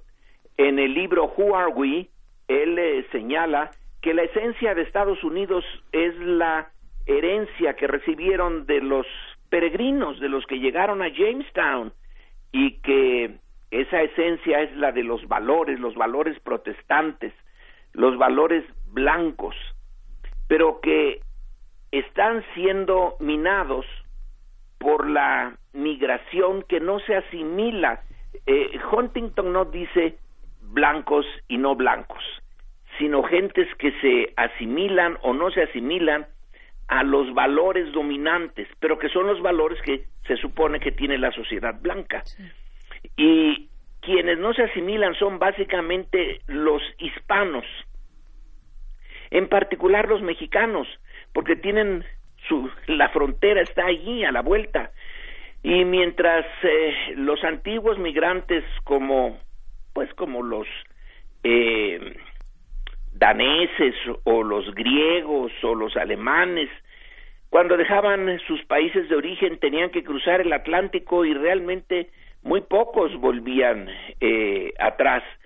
Cortaban en buena medida sus eh, ligas familiares, culturales, y se asimilaban a la eh, cultura eh, norteamericana, pero los mexicanos no, y los centroamericanos tampoco, porque están muy cerca, eh, dejan de lado la asimilación lingüística, siguen hablando el español, siguen con sus valores tradicionales, religiosos, de familiares, hacia el trabajo, etcétera, y Huntington señaló, esto fue hace ya un buen tiempo, pero es el libro, a mi juicio, más interesante para entender lo que está pasando ahora. Huntington dijo, la seguridad norteamericana, la esencia de Estados Unidos, está siendo amenazada de desplazar a Estados Unidos de su posición de primer lugar, sino está siendo minada desde dentro. Sus valores están perdiendo y está eh, siendo derrotada por la migración. Bueno, eh, de una manera menos sofisticada, eh, Trump, eh, el discurso de Trump, eh, traduce, digamos, al lenguaje comprensible para el norteamericano medio esa tesis y el personaje que llevó a cabo la matanza el, la semana pasada en El Paso, pues eh, traduce todavía más ese discurso en hechos, en que hay que enfrentarse violentamente a los que pretenden destruir la esencia eh, norteamericana. Y vaya que si El Paso es una ciudad eh, en cierto sentido muy bien elegida, porque resulta que eh, según las últimas estadísticas del año pasado, el 80 7% de esa población es de origen eh, hispano y de esos 87%, el ochenta y tantos también, las dos cifras concuerdan, son de origen mexicano. Ahí ya los eh, llamados blancos eh, representan el 14%. Es pues símbolo de hacia dónde se dirige Estados Unidos si esto no se para, si esta inercia sigue. Lo que está sucediendo en la frontera del lado norteamericano va a ir expandiéndose como una mancha eh, tenebrosa hacia el resto del país. Entonces hay que reaccionar y en el manifiesto supuestamente, todavía no está eh, probado, pero es muy posible que lo haya escrito este eh, multiasesino, se señala que él ama a Texas y que tiene la obligación, se siente con la obligación moral de defenderla por la vía de este tipo de acciones. Y bueno, ahí tenemos un problema para Estados Unidos, para la comunidad eh, hispana en Estados Unidos y para nosotros como mexicanos. Sí. Eh, ¿Cómo enfrentar este fenómeno del eh, nacionalismo blanco es interesante. Nuestro nacionalismo, el mexicano, es defensivo, porque si alguien eh, invadió, pues en Texas, para empezar, y el, al país en general, fueron los norteamericanos los eh, invasores. Y nuestro nacionalismo se expresa como defensa a esa invasión que fue eh, la pérdida de la mitad del territorio, la pérdida de la guerra, etcétera, pero ahora resulta que los que ganaron esas eh, invasiones violentas se sienten agredidos por nosotros, eh, por esta invasión silenciosa. Y aquí tenemos dos nacionalismos en choque, ambos eh, se consideran defensivos, yo creo que el país más débil y más desprotegido que somos nosotros, pues es evidente que nuestro nacionalismo no pretende agredir a nadie, pretende defenderse, simplemente defenderse. Pero el otro, el del gran, la gran potencia, también se pone ahora como víctima. Y este es un enredo de los mil diablos que lleva a incidentes como el que acaba de suceder la semana pasada y que es posible que algo similar se repita en el futuro. y ese es mi comentario. Lorenzo, pero quería, hacerte una pregunta aprovechando este, tu presencia aquí. ¿Por qué, qué, significado tiene que el gobierno mexicano haya hecho una acusación de terrorismo? ¿Qué, qué, alcances tiene una acusación de terrorismo, establecer un juicio por terrorismo y qué situación tiene por crímenes de odio? O sea, ¿cuál es la cuál, cuál sería la diferencia? ¿Por qué emprender una situación supongo, Eh, eh, que el eh, bueno, la diferencia en eh, realidad un crimen de odio significa que simplemente mato al otro o a los otros porque los los los detesto. El terrorismo tiene como eh, fin último revertir esa situación, no solamente eh, expresar y, eh, hacer de una manera que se vea efectiva mi odio y rencor, sino tiene el, el otro, el terrorismo, tiene un fin más amplio, revertir la situación.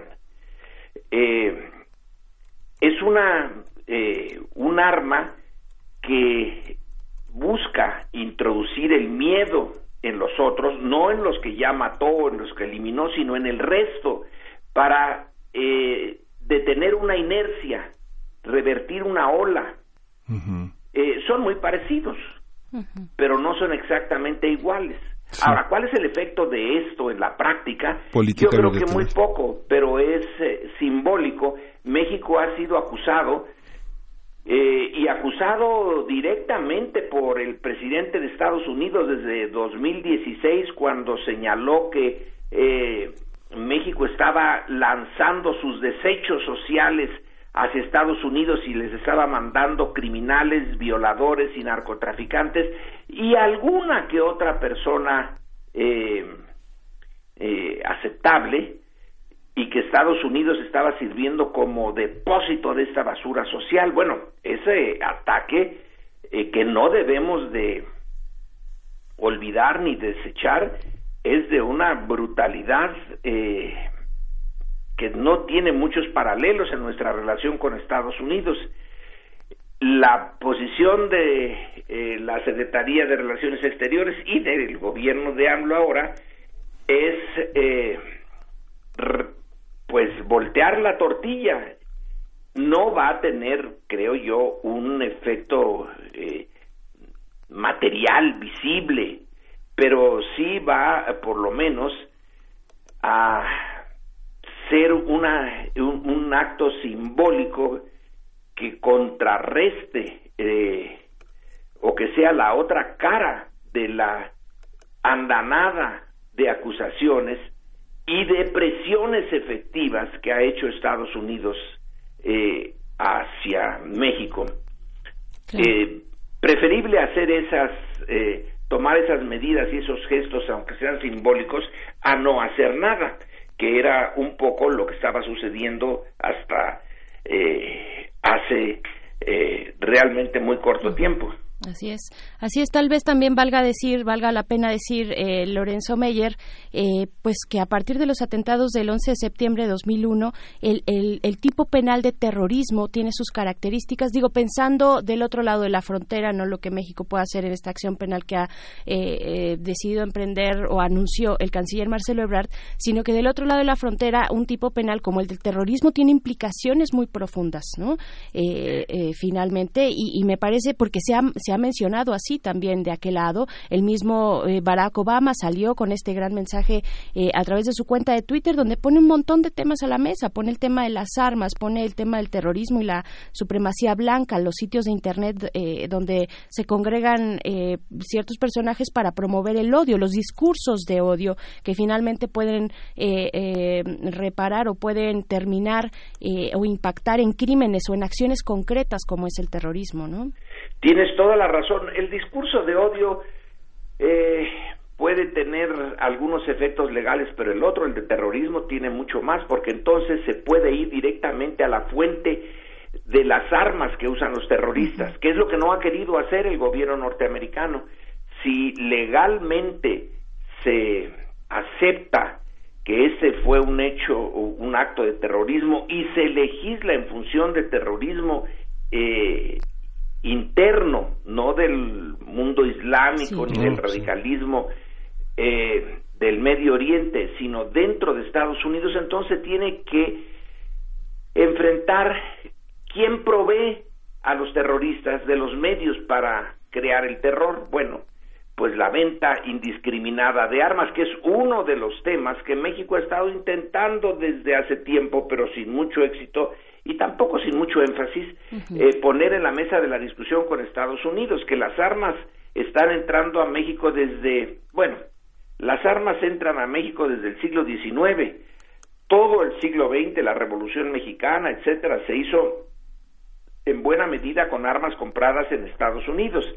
Pero en los últimos años son los narcotraficantes los que, el crimen organizado, los que se aprovechan de esa peculiaridad norteamericana de poder, las poder comprar las armas hasta en el supermercado.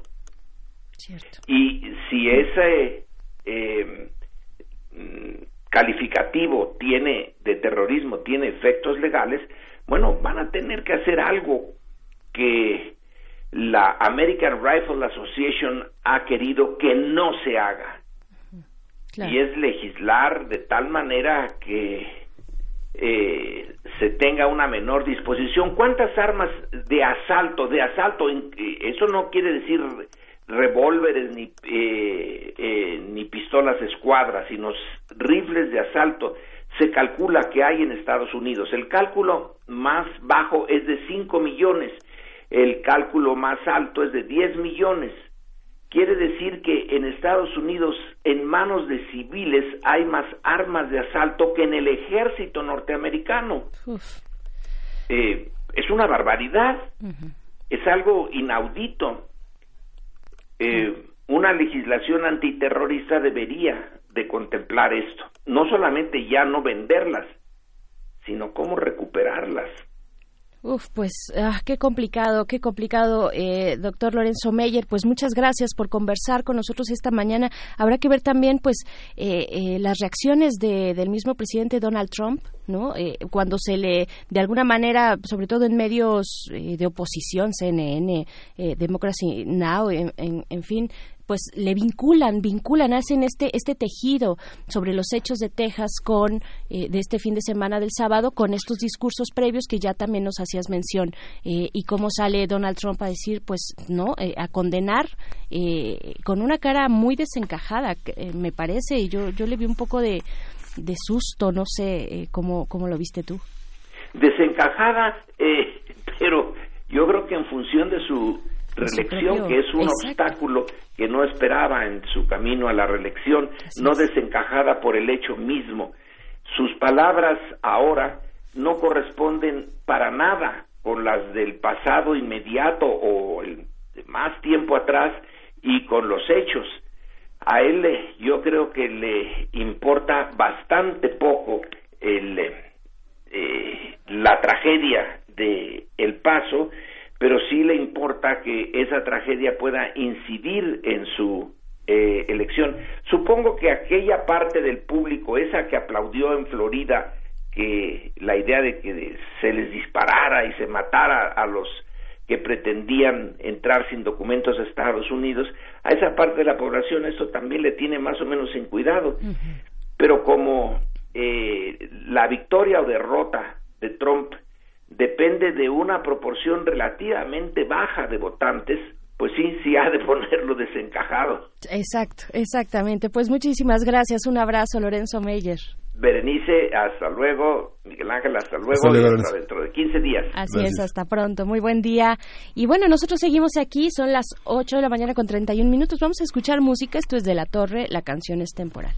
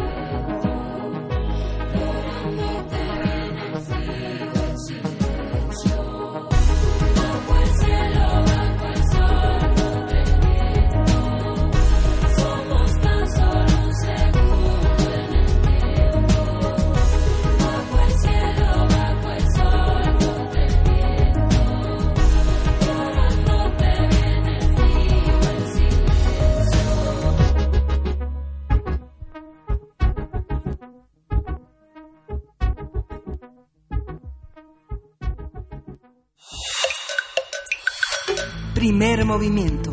Hacemos comunidad. Nota del día. El presidente Andrés Manuel López Obrador presentó el pasado viernes la Estrategia Nacional de Prevención de las Adicciones Juntos por la Paz.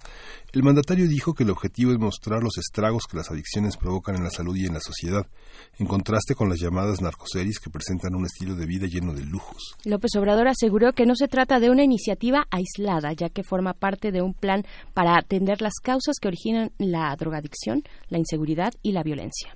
Por su parte, Hugo López Gatel, subsecretario de Salud, adelantó que en varios municipios de Tierra Caliente, en Michoacán, será implementado un modelo para brindar atención para las adicciones en los hospitales rurales del IMSS, que será complementado con una consejería en la que participa el Instituto Mexicano de la Juventud, así como los 1.800 semilleros culturales de la Secretaría de Cultura. Asimismo, como parte de la estrategia, a partir del próximo ciclo escolar, serán repartidas guías a padres de familia y maestros sobre el problema de las adicciones.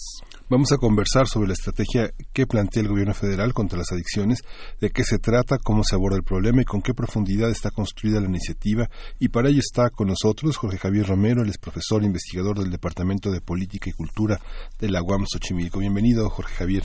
Buenos días, Miguel Ángel. Buenos días, Berenice. Muy Muchas buenos gracias. días. Buenos días. Pues yo creo que sería bueno eh, preguntarnos de dónde venimos, de dónde venimos y hacia dónde vamos, qué plantea eh, esta nueva estrategia para prevenir las adicciones, de dónde venimos en temas, temas de política de adicciones, eh, un esquema a- acaso ajeno a la política criminal, el que es, es el que se está presentando. Bueno, venimos de un desastre, ¿no? De una Ajá. política que ha puesto por delante el uso del, del sistema de justicia penal y del sistema policíaco para para combatir los consumos problemáticos de sustancias y los no problemáticos, es decir, la prohibición de las drogas y la manera en la que se ha enfrentado este, y, y- y los efectos que esto ha tenido sobre los consumidores, sean problemáticos o no, ha sido catastrófico. Entonces, por supuesto, venimos de una situación muy, muy grave, además con una política muy mala de atención a las adicciones que eh, la encabezada por Mondragón y Calv durante el tiempo que estuvo al frente de Conadic. Entonces, el punto de partida es verdaderamente malo. ¿A dónde vamos? Pues es, contradictorio a dónde vamos, porque por una parte hay señales promisorias, es decir, ha, ha habido ciertos cambios en el discurso oficial respecto al, al, al problema de las drogas, iniciativas interesantes de regulación que no se han concretado, sobre todo en el caso del cannabis, y un nombramiento promisorio, que es el de Gadi Saviki al frente de Conadic. Gadi Saviki, sin duda alguna, es uno de los médicos que más conoce sobre el tema de adicciones en México este, y, que y tiene una visión, por supuesto, no punitiva, no prohibicionista, entiende perfectamente bien un punto que es central, que es que de las personas que consumen este, drogas, legales o ilegales, solamente el 10% son consumidores problemáticos. Y por supuesto que en- enfrentar el problema de las drogas pasa, por supuesto, en primerísimo lugar por desestigmatizar a los consumidores. Y, y Gadi lo planteó muy bien el viernes cuando dijo, este, tradicionalmente lo que ha ocurrido en México es que en México y en el mundo es que primero llega la policía, primero llega este, eh, eh, el, el- el Ministerio Público y al final llegan los el personal de salud a, a- a, este, a ver qué puede hacer con el desastre. Durante mucho tiempo los médicos incluso en México y en el mundo han han pretendido que sea la que sea este la policía y que sean los jueces los que hagan la tarea eh, respecto a los usos problemáticos de drogas. Y esto por supuesto Gadi lo entiende muy bien y su nombramiento al frente de Conadic es realmente promisorio es una excelente noticia. Bueno, este, el subsecretario también hizo una presentación bastante razonable, este, planteó que criminalizar es, este, es una mala estrategia en- este, para tratar los problemas de adicciones, porque hay un asunto que es muy importante, las adicciones no se les combate, combatir a las adicciones es lo que hemos hecho y es desastroso, a las adic- adicciones se les previene y se les atiende. Y ese es el enfoque que, por supuesto, debe tener la política de salud respecto al consumo de sustancias, pero partiendo de la base además de que los de que los consumidores de sustancias no son necesariamente usuarios problemáticos. El 90% de las personas que consumen drogas, legales o ilegales, el alcohol es una droga y además es la más peligrosa de todas y es perfectamente legal. El 90% de las personas que consumen drogas legales o ilegales este, trabajan, este, atienden a sus hijos, viven su vida sin que tengan este, afectaciones relevantes para, para su salud o para su vida cotidiana. Entonces, ¿dónde hay que concentrar los esfuerzos? Efectivamente, hay que concentrarlos en aquellos usos que son problemáticos. Y por cierto, no todo uso problemático es adicción. Hay usos problemáticos en personas que no necesariamente este, tienen una dependencia de las sustancias. Pero bueno, entonces por ese lado se ven avances notables. En ese 10% dices, hay que ubicarnos, hay que concentrarnos en ese 10% si acaso, que es el total, digamos, que nos mencionas de usos problemáticos de, de las drogas, ¿no? Exactamente, hay que ubicar, hay que concentrarse en ese 10% y diferenciar muy claramente entre tipos de sustancias. Esta es otra cosa que no se ha hecho. Es decir, se habla de las drogas, ¿no? Y tradicionalmente un mundo libre de drogas fue el eslogan de la de, de la de la UNGAS de 1998. Sí podemos lograrlo y las drogas como un paquete indiferenciado, que lo cual no sirve para nada en las campañas de prevención. Las campañas de prevención deben basarse en, en, la evidencia y en el conocimiento y deben y deben este, enfocarse en señalar cuáles son los consumos más peligrosos y habría que empezar por el alcohol, que es una droga legal y que, y que cuyo consumo es el más peligroso de todos, incluso es más peligroso que el de los opiáceos, ¿no?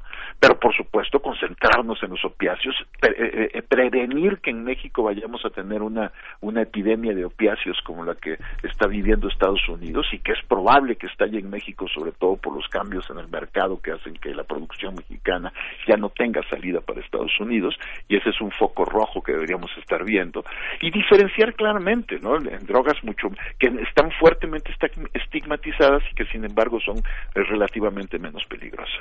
Eso es muy importante en las campañas de prevención. Entonces, y concentrarse en el 10% del uso problemático. ¿No? Eh, eso, eso es muy importante. Entonces ahí hay avances, hay avances porque el enfoque que presentaron Gadi Savicki y el subsecretario son, este, son un enfoque positivo. Pero cuando se ve los spots que presentaron, pues entonces ya ahí parece que, que, hay contradicciones. Porque parece que los hizo alguien más, ¿no? ¿Cómo? Parece que los hizo alguien más que no estaba, no se puso en contacto con Gadi Savicki, ¿no? Pues que no platicaron previamente sobre este enfoque. Exactamente, Berenice. Parece que, bueno, Gadi acaba de llegar, pero efectivamente parece que esto se avanzó antes de que llegara Gadi. Este, que parece que hay falta de coordinación entre las propias instancias gubernamentales y nos presentan unos spots que no sirven para nada. Unos spots que son este, tradicionales, igual de moralinos que siempre, que no brindan información, que no diferencian entre consumos, entre consumos, entre los consumos más peligrosos, etcétera. Y luego la guinda del pastel la pone el presidente cuando ese mismo día sale a decir que hay que estigmatizar el consumo de drogas fuchi fuchi caca, ¿no? Así lo dijo el presidente. Entonces, fuchi guacal. Bueno, este, entonces el presidente no está entendiendo absolutamente nada de lo que de lo que están planteando los funcionarios que él mismo nombró. Entonces, el riesgo enorme, como en muchas otras de las políticas públicas este, que, estamos viendo en este gobierno, es que se imponga la visión del presidente y no la del conocimiento experto que el mismo gobierno está, este, está trayendo, ¿no? Entonces, la visión del presidente es exactamente la visión estigmatizante, la visión este, tradicional, que no entiende el problema este, del consumo de sustancias y no entiende el grave daño que le ha hecho la, la estigmatización precisamente a una estrategia de, atención que aborda el problema como un problema de salud y no Sí, sí, sí, Es que está y, y, y, bueno, ¿cuál es la relación, este, Javier, de las organizaciones civiles y sociales que muchas de ellas son verdaderos negocios de exadictos que están eh, promoviendo la recuperación de adictos que son eh, que son una, una posibilidad para que sus familiares que ya no pueden con ellos por las conductas peligrosas, conflictivas, los internan, los casi casi los encierran en estos centros de atención que son. ¿Cómo, cuál es la, cuál es la, eh, cuál es la acción de este programa 2000? 2019, 2024 al, al respecto. Esta idea de no, no darle a los grupos el dinero, sino dárselo a los, a los destinatarios finales. En el caso de las adicciones, ¿cómo funcionará esto? Eh? Pues el problema fundamental es que no hay un programa escrito, lo buscado por todos lados, es decir, no está publicado. Entonces no, sabe más, no sabemos más que, eh, no conocemos más que las declaraciones y los spots. Pero tienes toda la razón en poner la atención este, sobre la cuestión de los centros de atención. En, en, en, en México los centros de atención públicos son poquísimos, este, y tienen muy pocos recursos, tienen muy pocas condiciones. Entonces se ha optado, incluso por darle este, eh, eh, aval oficial a centros que, en primer lugar, no se basan en ninguna evidencia científica. La inmensa mayoría de ellos utiliza este, el, el, método de los 12 pasos, que es un método que carece de evidencia científica, este, de, una eficacia bastante baja, sobre todo cuando se trata de consumos de opiáceos y de otras sustancias que, que no se pueden este, abordar con abstinencia, y son lugares donde se violan derechos son lugares de encierro donde además se, se impulsa la atención este eh, el tratamiento obligatorio que es poco eficaz el tratamiento obligatorio es una cuestión que solamente se debe usar en, condiciones extremas eso lo Gadi lo entiende muy bien y esos lugares este, a los que se refiere Miguel Ángel son verdaderamente siniestros los llamados anexos. Y el gobierno mexicano tradicionalmente ha optado por este por quitarse de encima la responsabilidad de atención a, este, a las personas que tienen usos problemáticos de drogas este, a través de estos centros. Y estos y efectivamente estos centros acaban siendo la última instancia para muchas familias que, que tienen este, eh, familiares con, con problemas de dependencia muy fuertes y que, acaban recurriendo porque es lo único que tienen a mano. Pero eh, pero en realidad en lugar de resolver el problema de sus familiares lo agravan ¿no? y, y son lugares que tienen una eficacia en, en términos de recuperación bajísima y están los fifís, ¿no? Que los digamos los, los fifís, ¿no? Que son así con playa y este muy hidromasaje. muy hidromasaje. Exactamente, todos este, estos que este, que son grandes empresas, grandes negocios también giran en torno al método de los 12 pasos. Tampoco se basan en un tratamiento que tenga un fuerte fundamento científico y basado en evidencia y le sacan mucho dinero a la gente. Y, deberíamos analizar cuál es el nivel de, de eficacia de estos centros. También es bajísimo la recaída es de más de un 90% en estos centros y la gente paga cantidades ingentes de dinero, ¿no? Para este para tener a sus familiares ahí en tratamientos en, este, de desintoxicación que acaban siendo fallidos. Es que son para los ejecutivos tipo American Psycho, ¿no? Exactamente, exactamente. ¿no? Y, este, pero hay un detalle importante. La mayor parte de la, de la gente que cae en esos este, centros ni siquiera llega ahí por drogas ilegales, llega por benzodiazepinas, que son sustancias legales recetadas por los médicos que tienen un alto nivel de dependencia y que, y que causan serios problemas de salud cuando, cuando no son administrados adecuadamente, que pueden ser muy, muy buenos como como medicamentos, el abuso es tremendo, y entonces, y la gente llega ahí por, sobre todo por benzodiazepinas, ¿no? Pero eso son efectivamente para la gente que tiene muchos recursos. Y luego están los este eh, los, los los centros de, integración juvenil que es la, eh, la, la organización más antigua del país ¿no? que viene desde los años 70 este y que es una suerte de paraestatal no porque ha tenido muchísimos recursos públicos pero se se presentan como organización civil tienen un estatus híbrido y han sacado recursos públicos y con, con niveles de eficacia bastante bajos y aferrados a la a, este a, a la idea prohibicionista durante muchísimo tiempo, ¿no? Ahora han empezado a cambiar.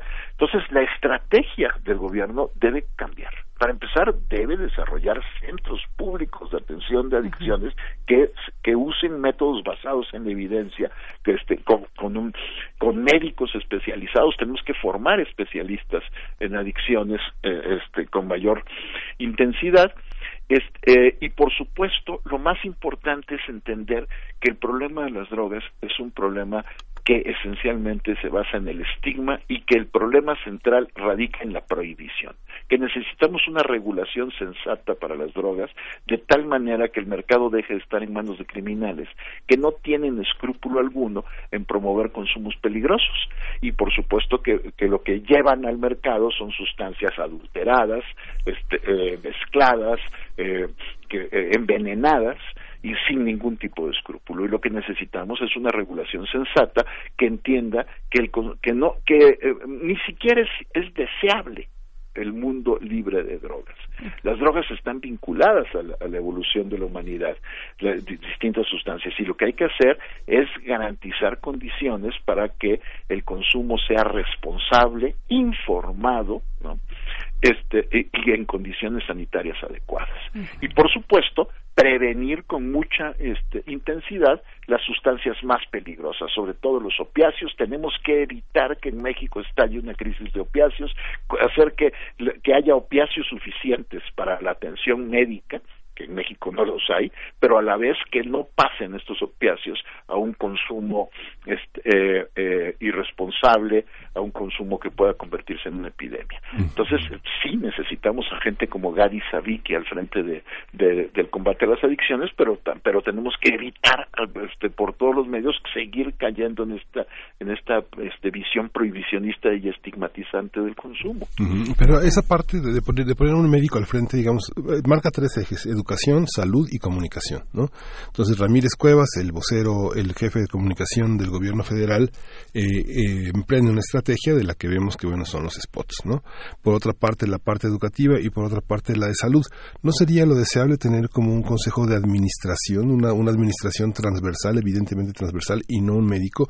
Hemos visto que tanto en la parte académica, el terreno de la psicología conductista, el terreno de la medicalización ha oscurecido otros, otras visiones, incluso las del orden este, eh, indígena, chamánico y otro tipo de terapias alternativas que le funcionan bien a la gente. Hay una parte, digo, el psicoanálisis, la psicología son muy interesantes, pero hay gente que llega a hacerse una limpia y sale bien. O sea, hay una parte en la que en la que hay una parte de recursos y una cultura tan rica como la que tenemos que simplifica las prácticas y las costumbres también de un sector muy amplio que podría ser condenado por por sus usos y costumbres, aunque hay avances al respecto, Jorge Javier. Sí, por supuesto, debe ser, tenemos que tener una política integral. Y la política integral hacia las drogas tiene que partir, este, por supuesto, de, de diferenciar claramente cuál es la población que requiere atención y desarrollar estrategias de atención diversificadas y eficaces para distintas poblaciones, ¿no? Y porque además la atención también está vinculada al tipo de sustancia que se consume. No, no toda la atención este, debe ser igual en la medida en que no todos los efectos de la sustancia son iguales. Entonces, por supuesto, esa es una parte.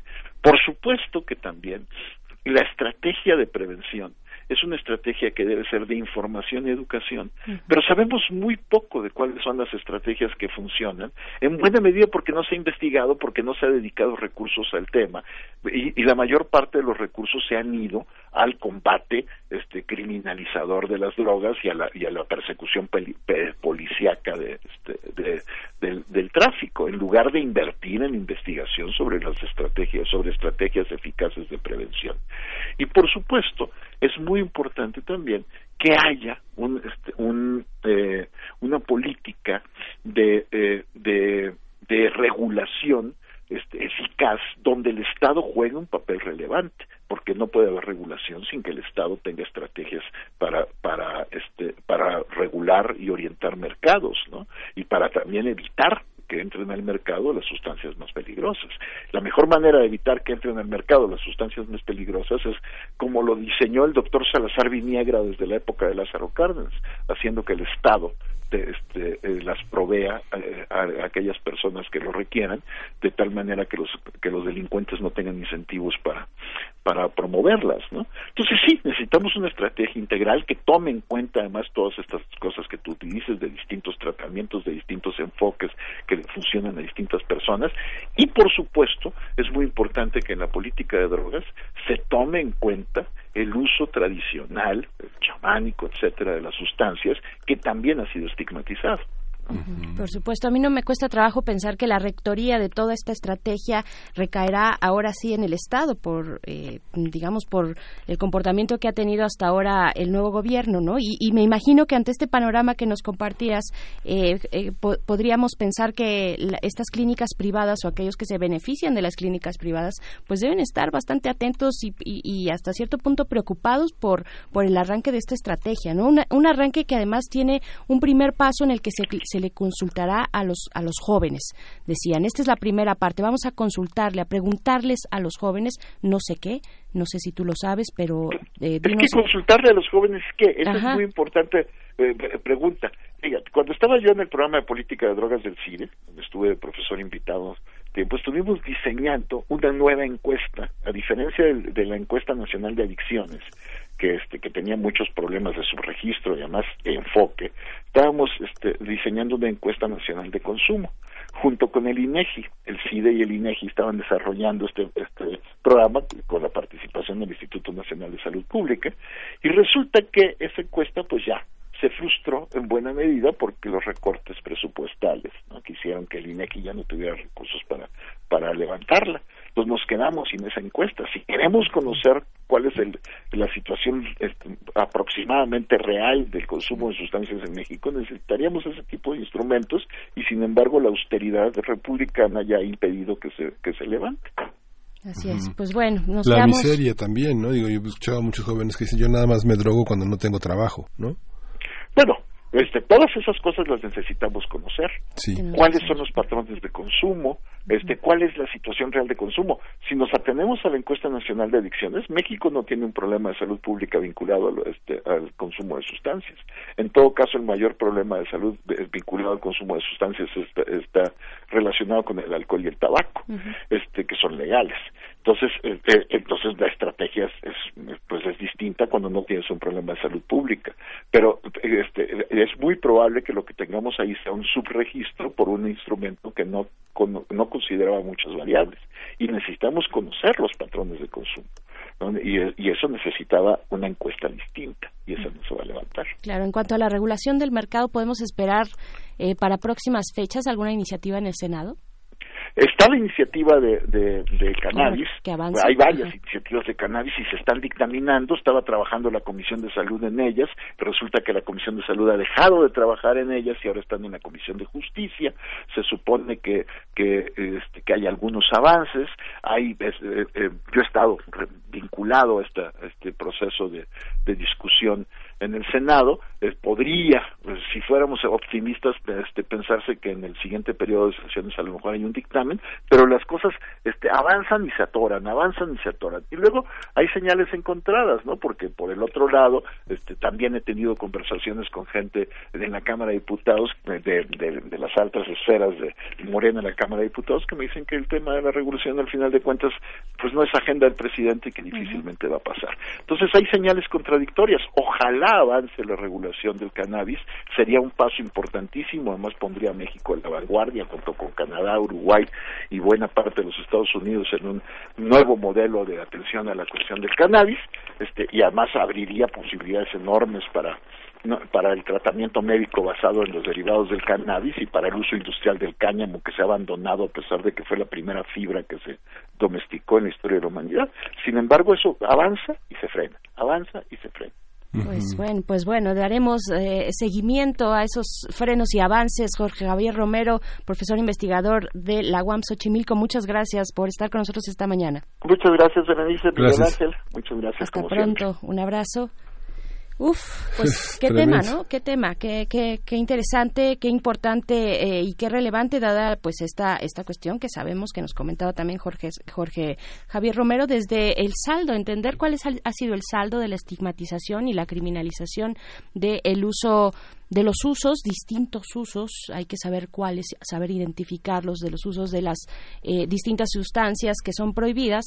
Pero bueno, ustedes eh, también tienen eh, esa palabra que queremos escuchar, arroba P Movimiento en Twitter, Primer Movimiento UNAM en Facebook, ahí los podemos escuchar, ahí, ahí nos leemos, ahí nos espejeamos también, Miguel Ángel. Sí, y tenemos una noticia triste que murió Toni Morrison, esta gran escritora que recibió el premio Nobel.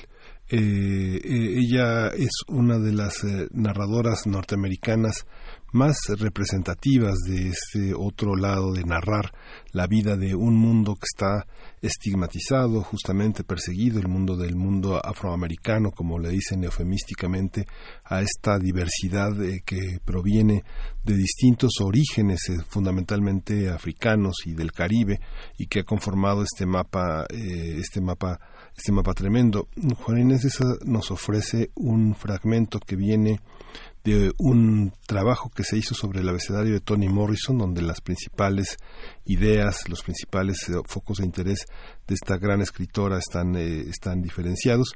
Y justamente dice el fragmento que nos envía Juana Inés de esa, los mecanismos culturales por los cuales uno se vuelve estadounidense son claramente comprensibles. Un ciudadano de Italia o de Rusia emigrado a los Estados Unidos conserva en gran medida, o al menos en parte, la lengua y las costumbres de su país de origen.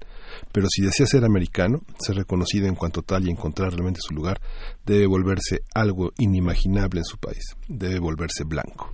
Bien, pues así nos despedimos de la radio Nicolaita. Vamos al corte de la hora, regresamos a primer movimiento. Síguenos en redes sociales. Encuéntranos en Facebook como Primer Movimiento y en Twitter como arroba PMovimiento. Hagamos comunidad.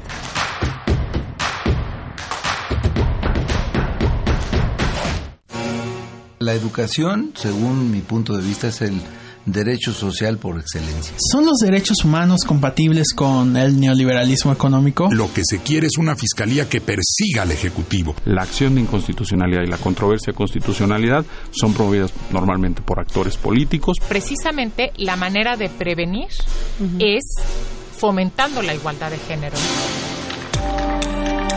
La cultura de la legalidad ha levantado su voz a lo largo de dos temporadas. Derecho a debate se mantendrá como el espacio para conocer y defender nuestros derechos. No te pierdas el estreno de nuestra tercera temporada este 6 de agosto en punto de las 4 de la tarde por el 96.1 de FM. Conduce Diego Guerrero. Sigue con nosotros en este esfuerzo de la Facultad de Derecho, la Comisión Nacional de los Derechos Humanos y Radio UNAM, porque en la cultura de la legalidad participamos todos. Radio UNAM, Experiencia Sonora.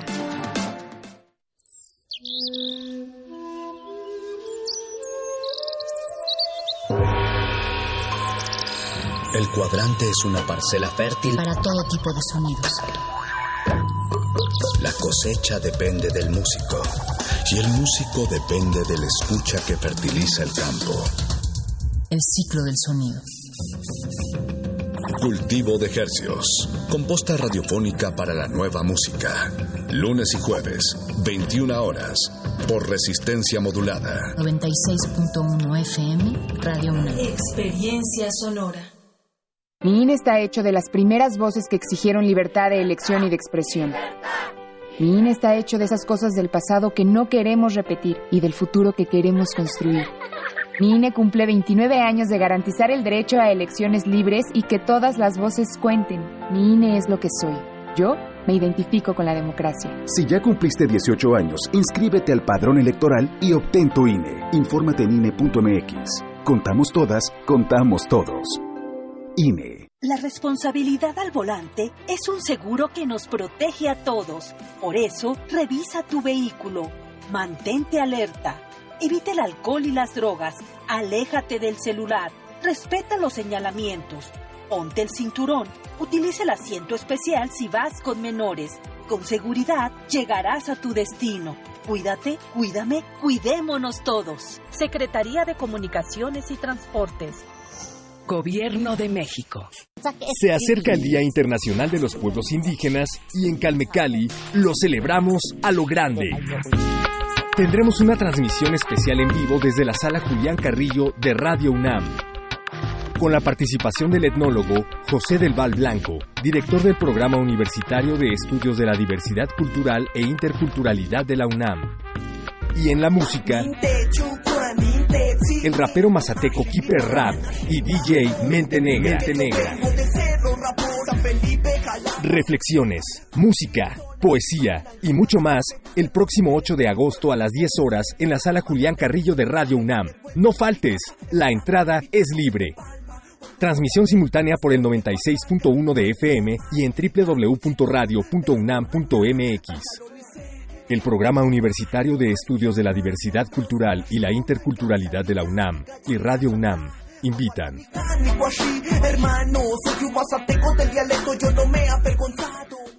Primer movimiento festeja cinco años al aire.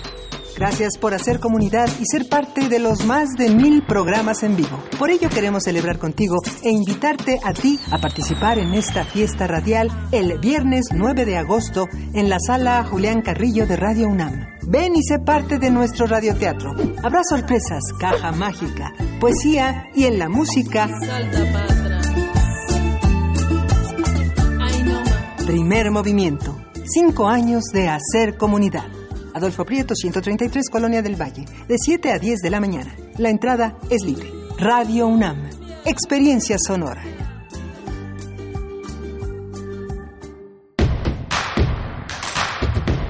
Encuentra la música de primer movimiento día a día en el Spotify de Radio UNAM y agréganos a tus favoritos.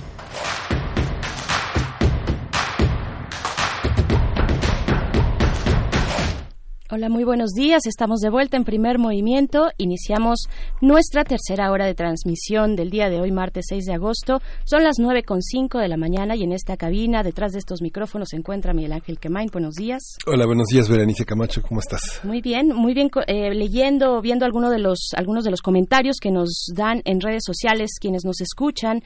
Eh, Flechador del Sol dice, si solo los fifís y conservadores se emborrachan y se drogan, el resto de la población se persigna y bebe agua bendita y son de eh, sano estilo de vida. Me parece que, en, bueno, porque ellos tienen, ya saben, nuestros eh, radioescuchas y nos, nos encanta que tengan sus propias conversaciones en redes sociales eh, y los leemos con atención. En esta cuestión de eh, la, la, la, dimensión moral del consumo, del uso de sustancias ilegales, bueno, hay unas que no, que no lo son, que, que son legales, pone por aquí Fugitivo 5, el consumo de la Coca-Cola se va a prohibir también en estos centros de adicción. bueno, no preguntas, el comentario.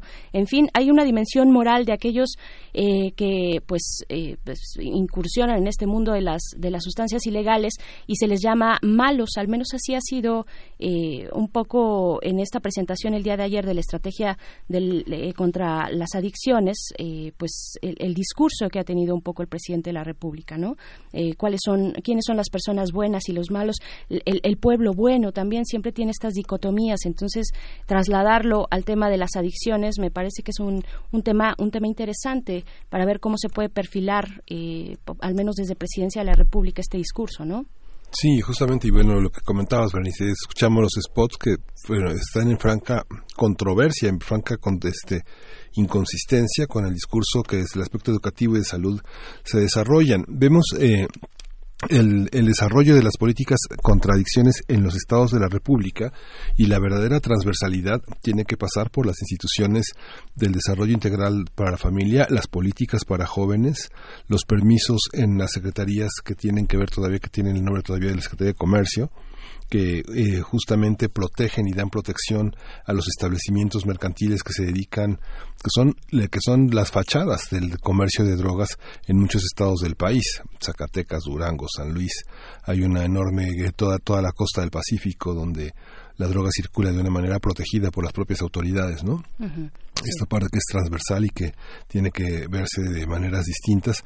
Y el entredicho indígena que finalmente desde desde los 90 con toda la ley eh, eh, de protección a los indígenas tan controversial se desarrolló para proteger usos y costumbres el uso del peyote el uso de los hongos el uso de la marihuana como una con propiedades medicinales eh, tiene también sus asegune sus bemoles y que tiene que ser también considerado en una estrategia nacional a la que seguramente muchos gobernadores van a ser rebeldes, ¿no?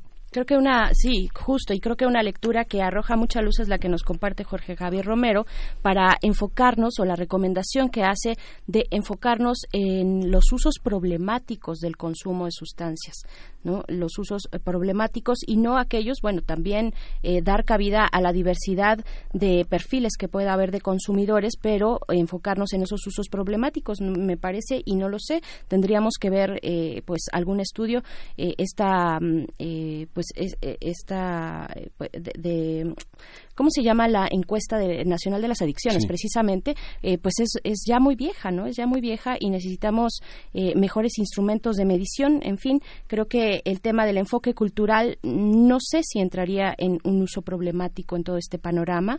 Me parece que ahí tendríamos que analizarlo con mayor detenimiento y pues bueno, les invitamos a continuar aquí eh, en lo que resta del programa de hoy. Vamos a tener una mesa muy interesante acerca de la radio pública, una radio pública con el enfoque de la construcción del diálogo y la paz.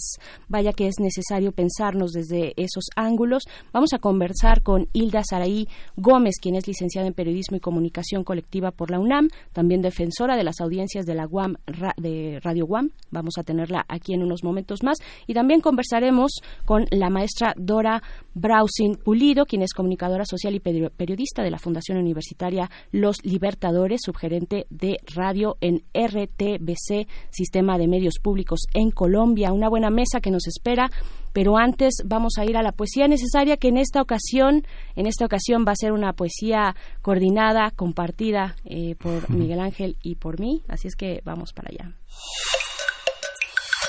Primer movimiento. Hacemos comunidad. Es hora de poesía necesaria. Eh, vamos a, vamos a leer, voy a leer un fragmento de Beloved, una de las novelas de Toni Morrison, que está traducida al, al, español de la Plaza del Sol de Madrid, pero que intentaré este eh, poner en español más un español más más más diverso. Dice, en este lugar carne somos, decía, carne que llora y ríe, carne que baila con los pies descalzos en la hierba.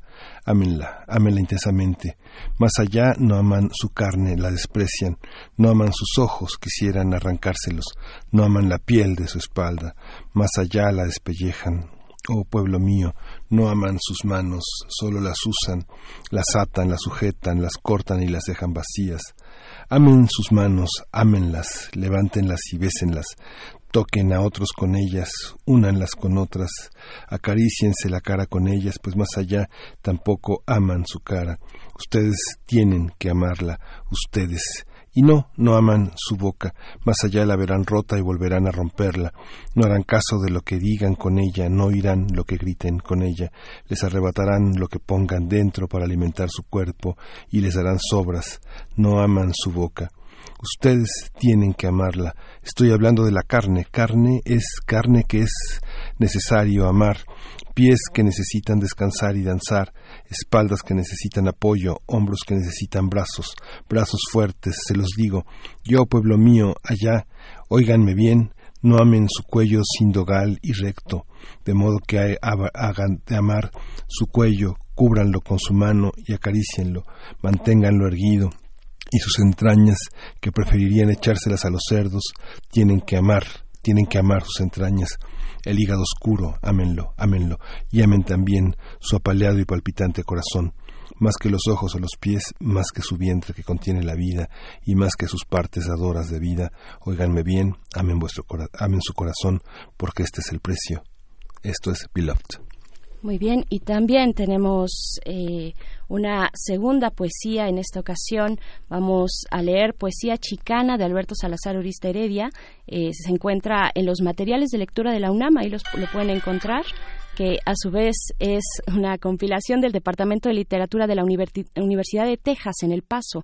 Eh, y pues bueno, el guiño es más que obvio. Es un material interesante, pues es complicado encontrar literatura chicana, puesto que generalmente se publica desde pequeñas editoriales muy, muy locales. Entonces esta compilación es de poesía, además en español.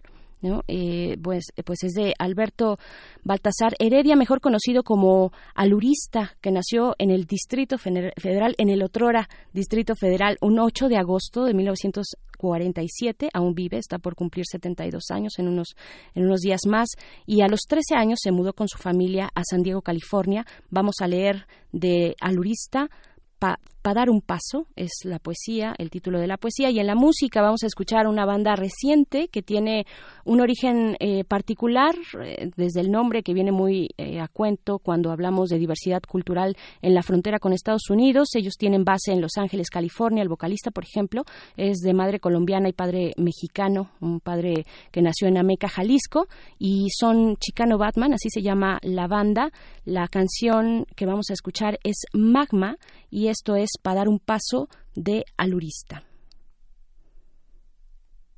Para dar un paso, para dar un paso el previo no se olvida, se desplaza, en él se apoya, dialéctico caminar, continuo movimiento, más el previo paso, atrás se queda, y el próximo se afirma, para luego este ser negado en su turno por el paso que sigue, y que para desplazarse en él se apoya, se afirma y se mueve, yolotl, yolteotl, corazón, corazón de luz, asciende espiral.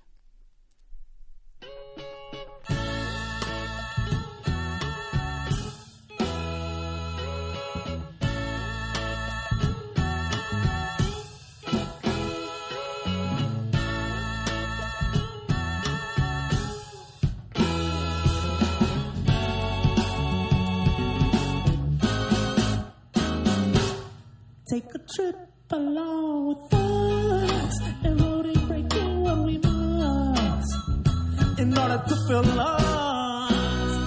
Present the cloud, creating flight in our memory. Memory is all we have. We hand and we sink in the ground, searching like hope for our minds, melting into the magma. So within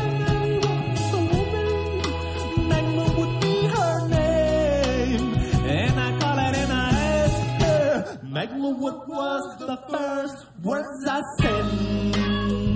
And why did I say them? Magma, you know, cause you melt in my bones and my brain. I see you late at night when I dream. Magma, you are my warm blanket that leaves me when I wait.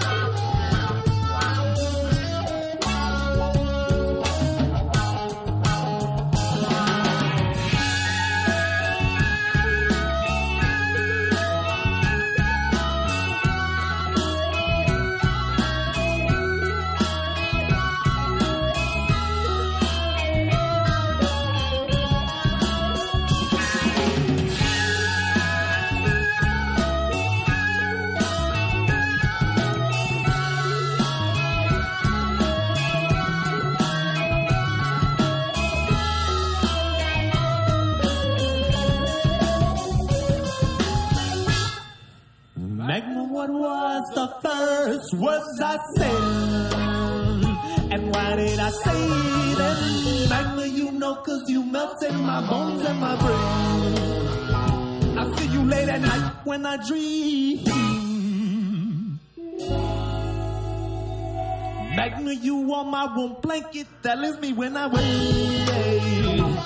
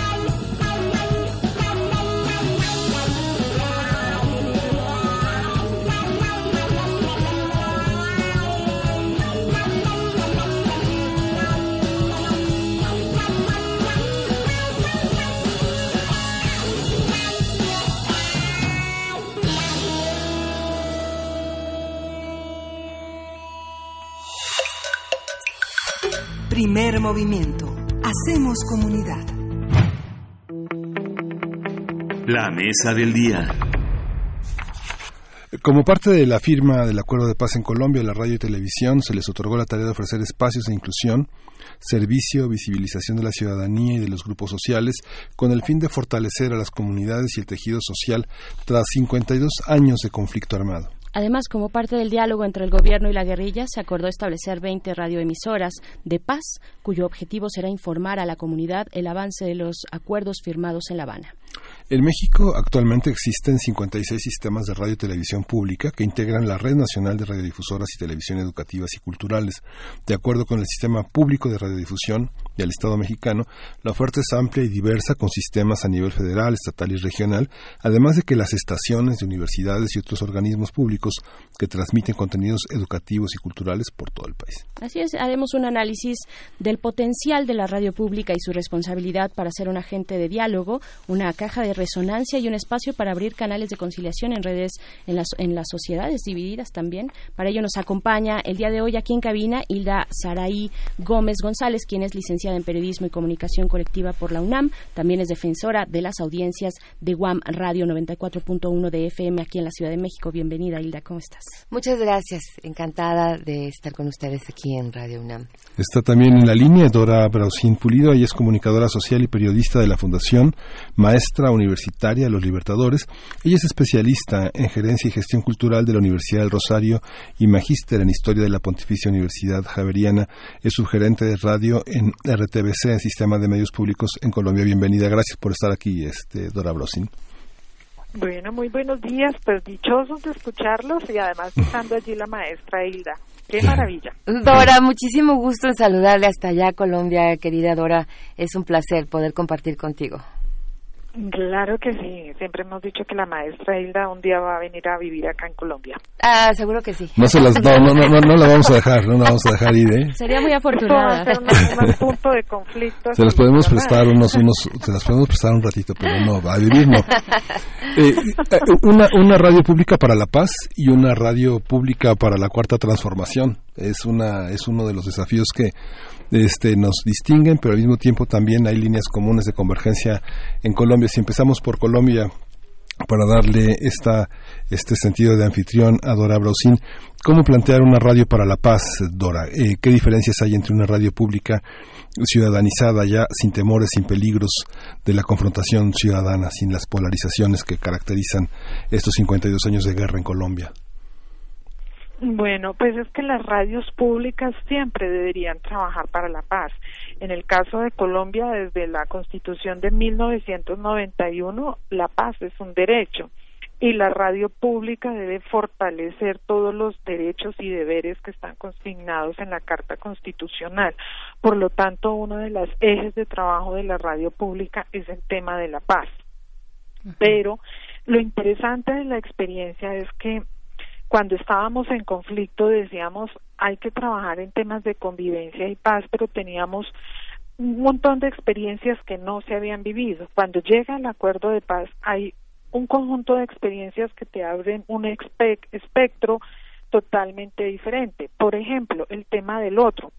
Cuando estás en conflicto, el otro ni siquiera tiene nombre, ni siquiera tiene familia. Cuando estás en paz, el otro ya adquiere un nombre, tiene una historia, tiene familia. Entonces, al tratarlo desde la perspectiva de comunicación, allí ya hay diferencias. Y así son muchos los temas que han cambiado y ese es el reto que tienen que asumir las radios públicas que vivan estas experiencias y es trabajar un proceso de convivencia, de, de mm, desde la comunicación reconocer al otro, reconocerle su experiencia, su historia, sus motivos. Eh, y creo que en ese es el trabajo que está haciendo la radio pública colombiana. Eh, y la, para el caso de México, bueno, que tenemos con todas nuestras características eh, muy, muy diversas y diferentes también a las de Colombia, pero finalmente compartiendo escenarios muy complejos y de violencia, eh, ¿qué podemos decir respecto a México en este momento en el que tenemos tal vez una sociedad, una sociedad o al menos eso parece ser, una sociedad dividida en el discurso o en la opinión pública? bueno, pareciera que el tema de estar divididos en el discurso es como una forma de ¿cómo se llamaría? De no soltar el pasado en casi todo el mundo, diría hoy día pues desde que se nos acabó la posibilidad del mundo dual de los buenos y malos, como que diríamos territorialmente hemos construido nuestras propias historias de buenos y malos para seguir viviendo en ese mundo de la dualidad. Pero los medios públicos tienen la responsabilidad de mostrar que no es la vida y, el, y, el, y en lo que convivimos no es un mundo dual, sino que existen muchas opciones, eh, que esa diversidad que nos define es real y que desde ahí es que estamos construyendo diariamente nuestra cultura, nuestras resistencias, nuestra memoria y que los medios tienen que, que narrarla, tienen que contarla. Las experiencias son muy positivas. Eh, lo que nos ha pasado aquí en Colombia eh, pues la gente cuando comienza a decir yo no tenía ni idea que eso pasaba por la cabeza de la persona cuando decidió tomar esta decisión, ya hay una actitud diferente respecto a esa persona. Creo que los medios de comunicación, sin duda, para no extenderme más, son el vehículo para entender que no somos el mundo dual, que hoy día nos tienen conflictos, sino que somos un mundo diverso con muchas opciones de vida. Pues yo creo que en México la circunstancia, sin ser la experiencia colombiana, puede tomar mucho de lo que Radio y Televisión de Colombia ha hecho en el sentido de trabajar justamente con esa mirada hacia el otro, ¿no? Eh, creo que en, México estamos en un momento de eh, transición, de inestabilidad, de turbulencia, de reconstrucción de discursos, de redefinir cuáles son los simbólicos en, en nuestra cultura y de esta percepción de lo que es distinto respecto a lo que era en el pasado una eh, pretendida uniformidad. ¿no? Ahora se han descubierto todas las diferencias entre comunidades, grupos sociales, pensamientos, perspectivas, eh, actividades. Y creo que esto es muy importante de reconocerlo, ser eh, parte de esta diversidad que se construye no solamente en el discurso o como un anhelo o como una posibilidad incluso política, sino como el aterrizaje de lo que significa en nuestros días precisamente ese ser parte de la diversidad. Y los medios públicos ahí tienen un trabajo fundamental en el sentido de proponer a las audiencias un panorama amplísimo respecto a lo que la cultura, la política, la sociedad significan hoy, no solamente en nuestro país, sino en otras partes del mundo. ¿no? Y esto significa ser también, eh, eh, desde los medios públicos, un actuante de la diversidad y de la pluralidad, diversidad en lo cultural, pluralidad en lo político en términos generales, utilizando todos los, em, todas las estrategias que mediáticamente están en, nuestras manos, todos los géneros periodísticos, todas las posibilidades de atención de la cultura, el ejercicio de todas las formas de hacer radio, el ejercicio de proponer un panorama que tenga que ver con la radio, pero también con todas las otras perspectivas digitales que hoy están en las manos de las audiencias, ¿no? Fíjate, y la que yo, tengo una duda, porque este pareciera eh, eh, en los medios son comunicación y son periodismo, ¿no? Cuando el presidente expresa que los medios eh, están no ya no para interpretar al mundo sino para transformarlo esa frase que este marcó el manifiesto comunista en 1848 bueno las tesis de Feuerbach ¿no? sí, exacto todos los aprendimos en la prepa. Sí sin, sin embargo en qué consiste la, la radio anterior no transformó nada no sirvió para nada o bajo esta ejida en qué en qué se, entiende por transformar ¿Qué es una comunicación? Pensando en que los, eh, los medios públicos que serán administrados eh, por eh, personas muy cercanas al presidente y al proyecto de la Cuarta Transformación se dedicarán a transformar, el, a transformar México. ¿Cómo se transforma tú que tienes ya más de tres décadas al frente de la radio? Este, ¿En qué consiste eso? Bueno, si me preguntas esta o a partir de la expresión del señor presidente, no sabría decirte yo exactamente a qué se refiere, ¿no? Porque tampoco desde el Poder Ejecutivo tenemos documentos o se han hecho del dominio público documentos específicos que definan esta perspectiva o que definan estos conceptos de transformación.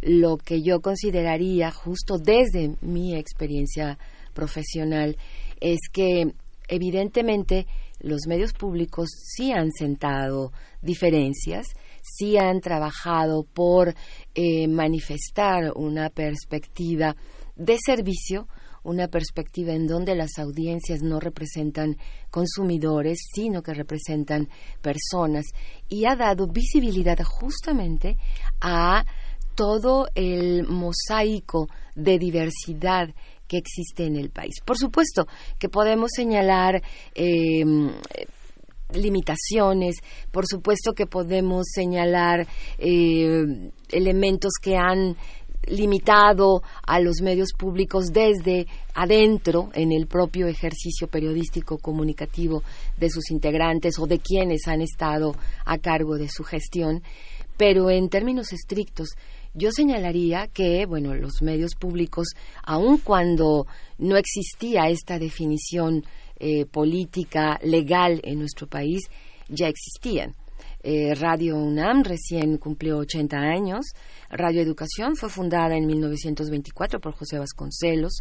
Eh, el IMER tiene más de 30 años trabajando. Hay muchas radios en las universidades, dependientes de las universidades, de las entidades federativas. Hay eh, 30, 32 sistemas públicos cada uno relacionado con cada entidad federativa. Así que yo creo que hay un trabajo muy importante. Hay toda una trayectoria y en la Ciudad de México hemos visto que además las posibilidades se han multiplicado junto a Radio UNAM y Radio Educación, que eran las dos principales posibilidades.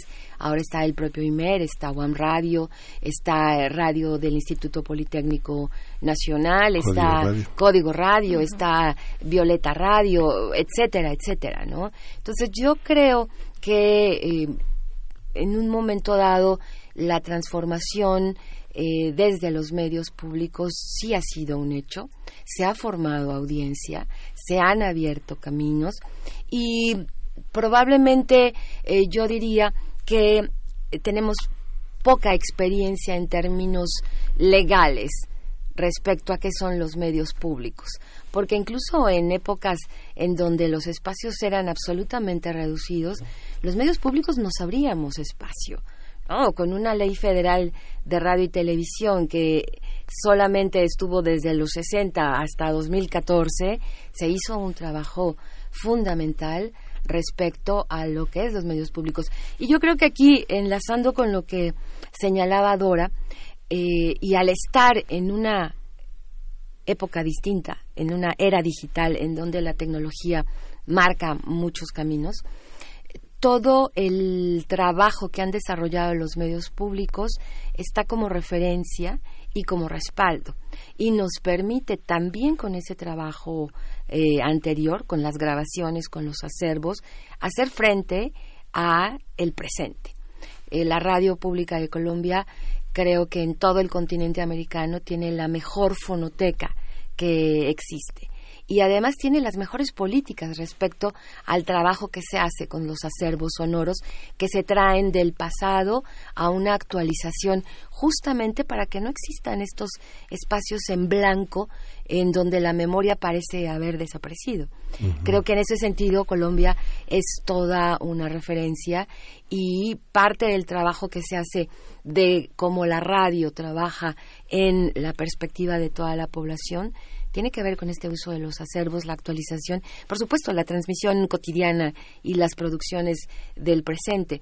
Pero este trabajo de memoria es real, justo para que no nos pase esto. me gustaría que en, algún momento tocáramos ese punto también contigo, eh, Dora Browsing, pero es muy interesante lo que nos, nos comenta Hilda, eh, está hablando de cambios y de transformaciones eh, que han venido y han sido impulsados desde la radio pública, desde la radio pues ciudadana, digámoslo así, desde la ciudadanía, pero en este caso en México tenemos un cambio impulsado desde el poder político y también tenemos un énfasis, una mirada enfática del poder político, del ejecutivo, del presidente Andrés Manuel López Obrador, de todo su proyecto hacia los medios públicos, ¿no? Es una, me parece hay una distinción interesante. Eh, ¿Cuál es el papel entonces? Yo te preguntaría, Dora, de, los radialistas, de los hacedores de radio, eh, cómo nos movemos en este ecosistema. Nos, eh, nos tenemos que distinguir cuando hablamos de radio pública entre ciudadanos o escuchas y, y radialistas y hacedores. Mm, bueno, ese es un reto muy grande en este tiempo porque mm, digamos que retomando un poco lo que dice la maestra y aterrizándolo aquí al tema de Colombia, en Colombia durante muchos años, digamos, eh, la radio pública ha sido pues financiada por el Estado colombiano.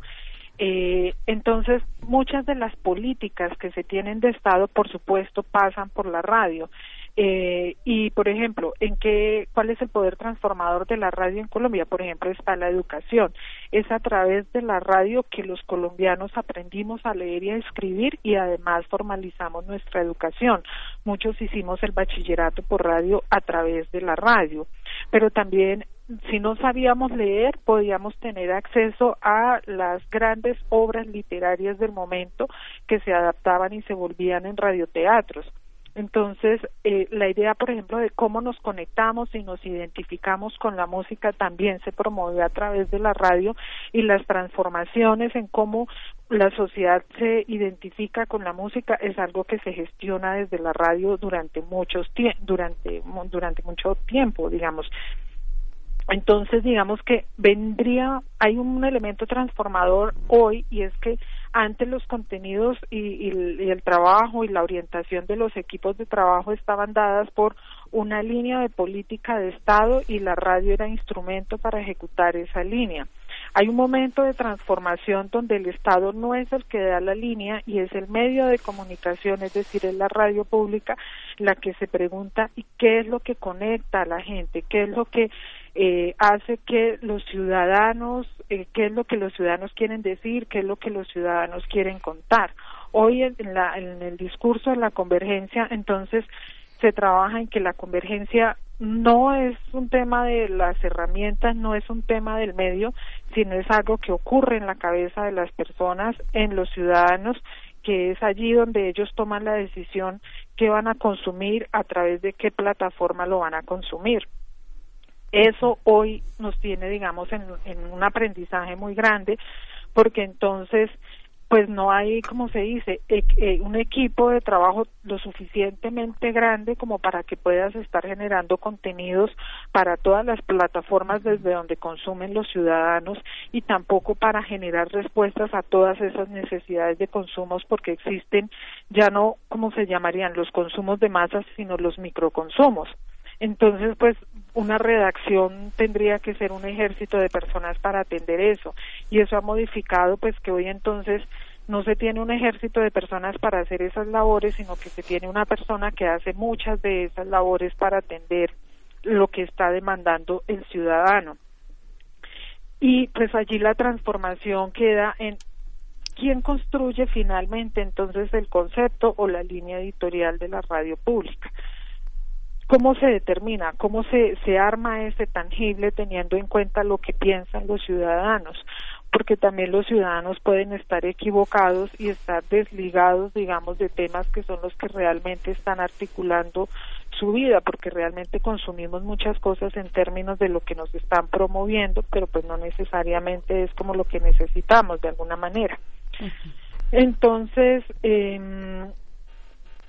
hay como un componente de, todavía hay una línea editorial que viene de Estado, una línea editorial que se viene desde lo que nos están aportando los ciudadanos, una línea editorial que viene desde lo que está registrando el mismo equipo de trabajo respecto a lo que necesitan los ciudadanos para poder generar ese contenido en términos de convergencia.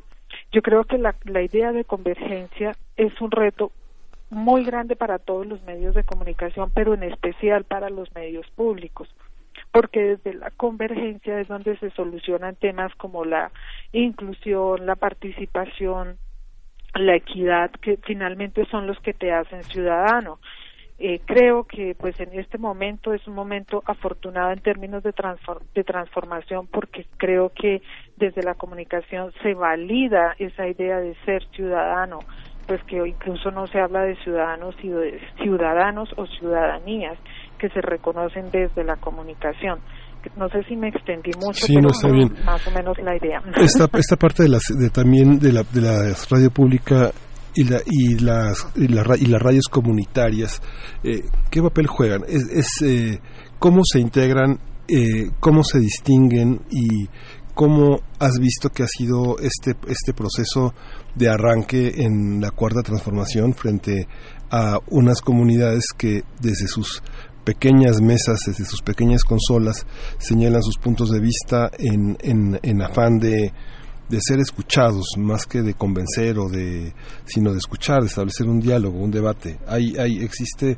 ese debate mencionaste las radios universitarias. Muchas de las radios universitarias tienen autonomía no hay una parte de la autonomía que hace del ejercicio del académico y del ejercicio periodístico un espacio intocable, ¿no? Intocable en el sentido en el que no puede ser censurado, que no puede ser manipulado, etcétera, ¿no? ¿Cómo, cómo se dan, cómo se da este amplio espectro en relación con la con la radio pública? En algún momento pueden ser todos parte de ella, en algún momento todos se deslindan de ella, ¿no? Bueno, eh, creo que vale mucho la pena en este sentido señalar desde qué perspectiva estamos hablando, digamos, ¿no? En términos legales estrictos, las radios universitarias y las radios que dependen de los poderes de la Unión o de las secretarías de Estado son radios públicas en México. ¿no? hay vuelta de hoja. Son radios públicas. Por otro lado, en nuestro país está prohibida la censura. Por ley también. ¿no? Eh, que quiero decir que en el estatuto de la ley que es una de las herramientas más importantes del Estado contemporáneo, y hablo de Estado en, la definición más amplia, no relacionada con gobierno, sino con lo que tiene que ver con la definición más amplia y clásica. Eh, entonces, en una definición de Estado es importante considerar a este estatuto legal que es un punto de partida que nos permite igualar algunos elementos de principio y a partir de ahí ir estableciendo diferencias. Creo que es importante porque desde mi perspectiva corremos el riesgo de perdernos y aún de enfrentar a unas radios con otras. Incluso hay una perspectiva con la que yo estoy de acuerdo, en el sentido de que la ley más reciente que tenemos en México, la de 2014, no debió haber separado a las radios públicas de las radios que tienen una concesión de tipo social, es decir, las radios comunitarias, las radios indigenistas, eh, que además, por otro lado, han hecho un gran trabajo. Desde los 60, finales de los 60, principios de los 70, Radio Teocelo, por ejemplo, comenzó a transmitir. Entonces, las radios comunitarias tampoco se eh, iniciaron ayer. Tienen también una larga tradición, una larga experiencia y una muy eh, amplia posibilidad de expresión, de valor y de reconocimiento al interior de sus comunidades y en contacto y conversación con sus pares, con sus similares del mundo entero. Digamos que en este mundo globalizado, la posibilidad de que existan muchas radios de diverso tipo, con diversos alcances y con diversas eh, posibilidades de intervención de parte de la ciudadanía, es una realidad. Digamos, la ciudadanía que es, por otra parte, la que financia a los medios públicos, y ahí incluyo a los universitarios, por supuesto, bueno, no yo, la ley los incluye y los considera, eh, es la ciudadanía la que cuando paga su IVA, en el más mínimo objeto que adquiera, es eh, de donde se obtiene el financiamiento. En ese sentido, todas las radios públicas tienen eh, un compromiso de entrada por parte del financiamiento con esa ciudadanía, pero por otra parte tienen otro compromiso también legal en el sentido de tener sus consejos ciudadanos.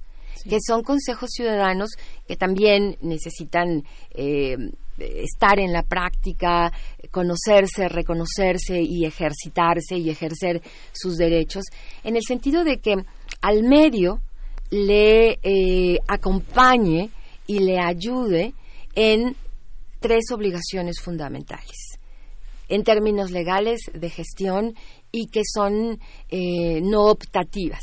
La primera que tiene que ver con la transparencia en la toma de decisiones, en la rendición de cuentas respecto al ejercicio de los recursos y tercero en la participación ciudadana justamente que no se agota en eh, obtener la opinión del auditorio respecto a si le gusta o no le gusta un programa o si eh, una, un locutor o locutora dijo algo impropio o no eh, se mm, eh, o no estuvo a la altura de lo que señalan los conceptos contemporáneos respecto a no discriminación, equidad de género e interés superior de la niñez, sino que la participación ciudadana tiene que ver incluso con la orientación del medio.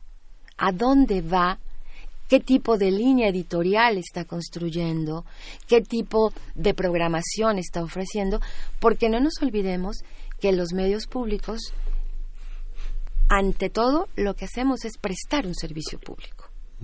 Y en esa perspectiva somos servidoras y servidores públicos, no del Estado en, en función de un gobierno, sino del Estado en esta formación jurídico-política histórica de la cual formamos parte todas las personas. Pero en el mismo, en el mismo esquema, digamos, tienen la posibilidad de convivir y no de pelear las emisoras públicas, universitarias o dependientes de algún poder de la federación, en el caso de México, las emisoras comunitarias, las emisoras eh, de las radios de carácter de las universidades privadas, que recordemos también están inmersas en el espectro de lo social, de acuerdo con la legislación mexicana, y todas las demás radios que alternativamente se van construyendo. Recordemos, por ejemplo, ahorita las radios por Internet. Radio Nopal, que transmite desde la colonia San Rafael, Radio Aguilita, que es una bocina móvil por el centro de la Ciudad de México, o desde hace poco Radio Futurama, que está en el norte de la Ciudad de México, todas esas radios tienen la legitimidad para existir y la posibilidad de integrarse a este panorama mediático contemporáneo que es tan vital, tan multiplicado y tan diverso. Claro, el elemento de la radio por Internet. Eh, Dora Browsing, ¿qué, ¿cuál es tu comentario al respecto? Seguramente por el, eh, las condiciones tan diversas que tiene la radio, la radio comunitaria, por ejemplo, en Colombia, pues eh, tendrán muchos muy buenos ejemplos y buenas prácticas que compartirnos también y retos. Mm, bueno, en Colombia tenemos mm, radio pública, hay dentro de la radio pública está pues la radio del Estado, la radio de las universidades públicas, está la radio de las fuerzas, las emisoras de las Fuerzas Armadas y algunas emisoras de gobernaciones y alcaldías hacen parte del concepto de radio pública. Tenemos la radio de las poblaciones indígenas, las radios comunitarias y pues en, una, en otra categoría ya entrarían otras radios que adentro ahí están las escolares y las emisoras eh, que aparecen en web o que son de proyectos muy de nicho. Recientemente Colombia acaba de firmar la ley TIC, que todo esto entra, digamos, en un tema de regulación nuevamente de cada una de estas categorías de radio. A la fecha, digamos que ahí, como se dice, eh, un, campo de avances y experiencias muy positivas con las radios comunitarias en términos de los servicios que le prestan a lo local. Colombia es un país de radio, eso está súper claro. Nosotros hablamos radialmente. Nosotros cuando tenemos un problema a donde pensamos acudir, donde vamos a buscar una solución, es en la radio de hecho, prueba de ello, siempre lo he dicho, es que en el marco de los acuerdos de paz, eh, la radio fue protagonista. En los acuerdos se pidió que se crearan más emisoras, no más televisoras. Entonces, pues Colombia claramente es un país de radio. Entonces, las radios comunitarias pues son protagonistas y son muy importantes. Sin embargo, pues también han dejado retos y lecciones y es que en muchos territorios, en términos de hacerlas sostenibles, eh, pues terminan mediando intereses o de comunidades religiosas o de algún grupo político, entonces terminan desvirtuando la razón de ser de ellos como emisora comunitaria. Y ese es un reto en el que Colombia tiene que trabajar hoy y pues hay toda una estrategia de trabajo al respecto para poder fortalecer el trabajo y el servicio que prestan las emisoras comunitarias.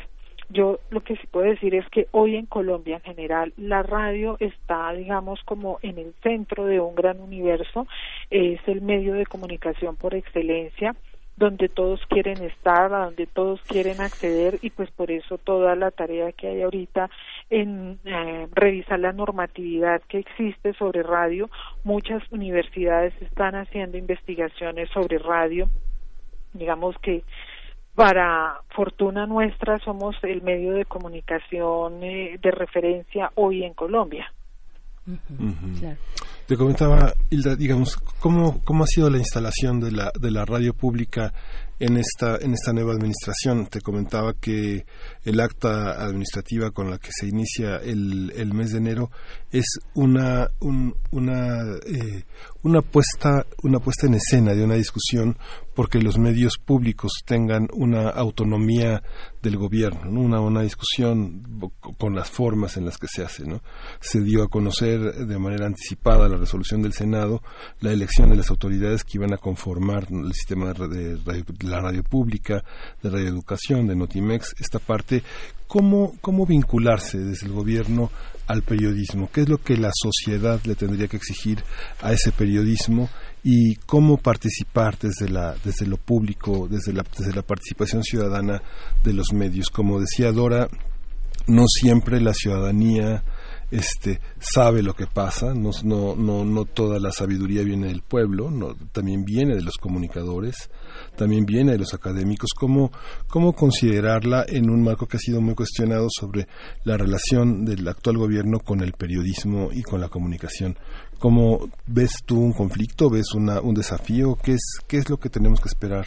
Perdón, y este casi a comentario de cierre porque el tiempo nos está alcanzando, pero por favor, Hilda. El tema es fascinante, estamos entre colegas y creo que pues entendemos así la, la importancia y la urgencia del asunto.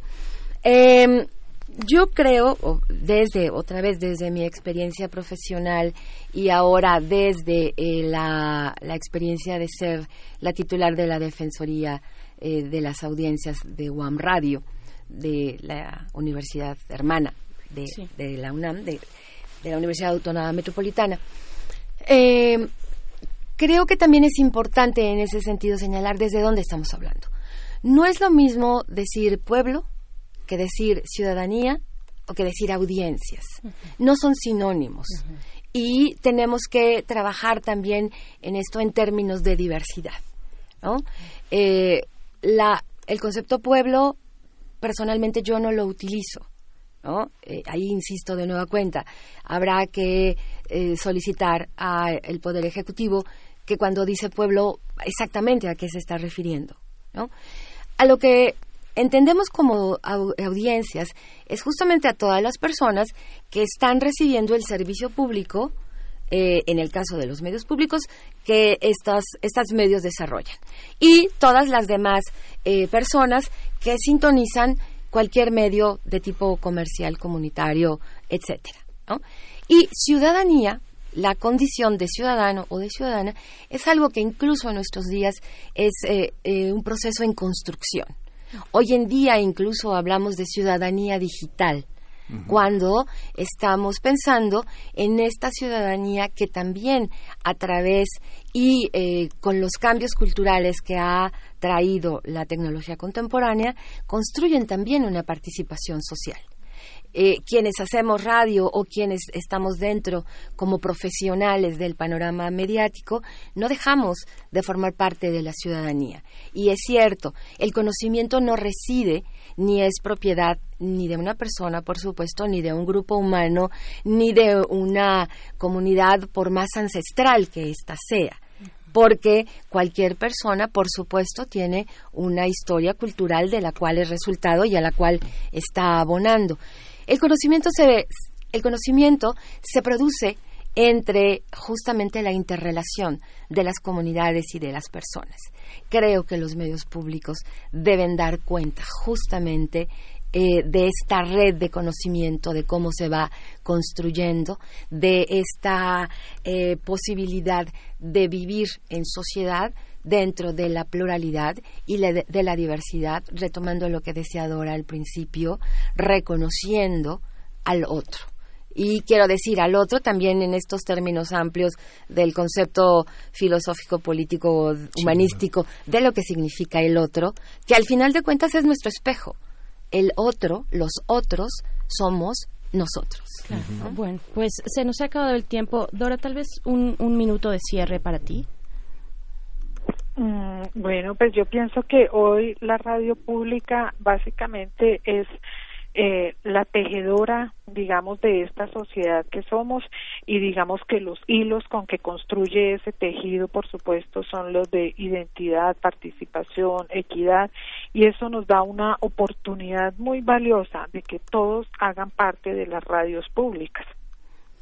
Muy bien, pues ahí está esta, esta reflexión muy interesante en la mesa del día de hoy que les agradecemos mucho. Dora Brausin Pulido, subgerente de eh, Radio RTVC, el sistema de medios de, eh, públicos de Colombia. Muchísimas gracias y un abrazo hasta allá.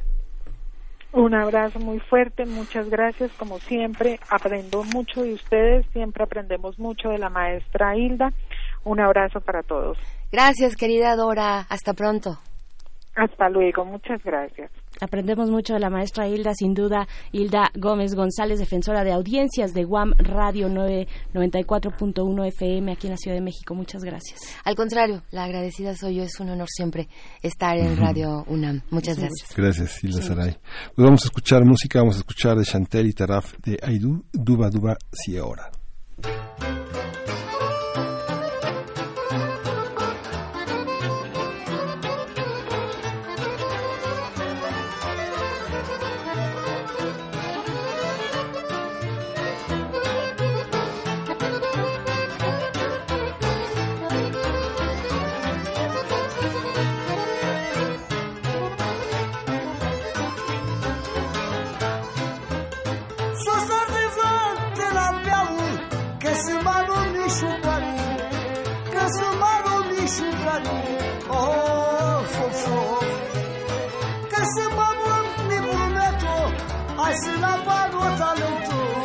Aşıla barutanın of of of Al duba duba Aydınının varsa fuga. La kuta merebi Palama defe Al duba duba Aydınının varsa fuga La kiti mere Palama defe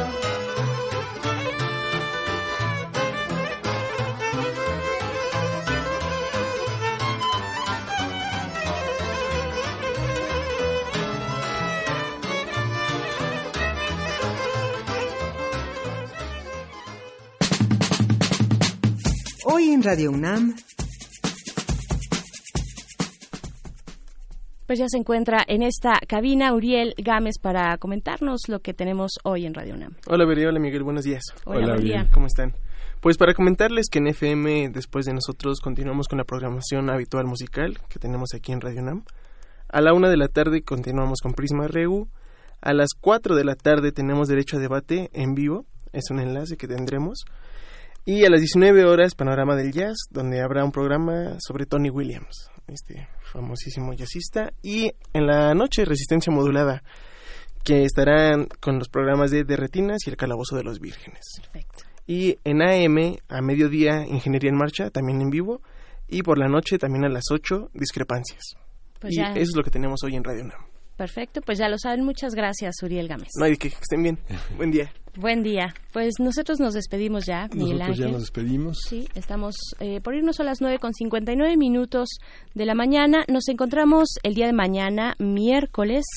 Eh, para, para seguir pues desmenuzando estos temas, compartiendo además nuestros puntos de vista. Eh, me pareció muy enriquecedora esta mesa, son grandes las dos, de verdad, Hilda y Dora eh, Browsing. Pues bueno, esperamos que, que, les haya dejado también esta reflexión importante para el día, Miguel Ángel, y pues nos vamos ya. Nos vamos ya y los esperamos el próximo viernes, lleguen a las 7 de la mañana, 10 minutos antes de las 7 para que puedan acomodarse en este hermoso auditorio que es el Julián Carrillo aquí en Adolfo Prieto 133. Por favor, acompáñenos, ya disfrutamos de sus comentarios, de su presencia a lo largo de estos cinco años. Eh, súmense a esta posibilidad, vengan, a, vengan por un personaje del cuento, hagamos este radioteatro que nos entusiasma tanto, que nos da tanto sentido de compañerismo todos los viernes a nosotros mismos, a quienes hacemos esta, este primer movimiento. Y bueno, ahora queremos hacerlo con ustedes, escuchar sus voces, este, congratularnos de esta rica participación de ustedes. Y pues nos vamos, Berenice, esto fue primer movimiento. El mundo desde la universidad. Radio UNAM presentó Primer Movimiento. El mundo desde la universidad.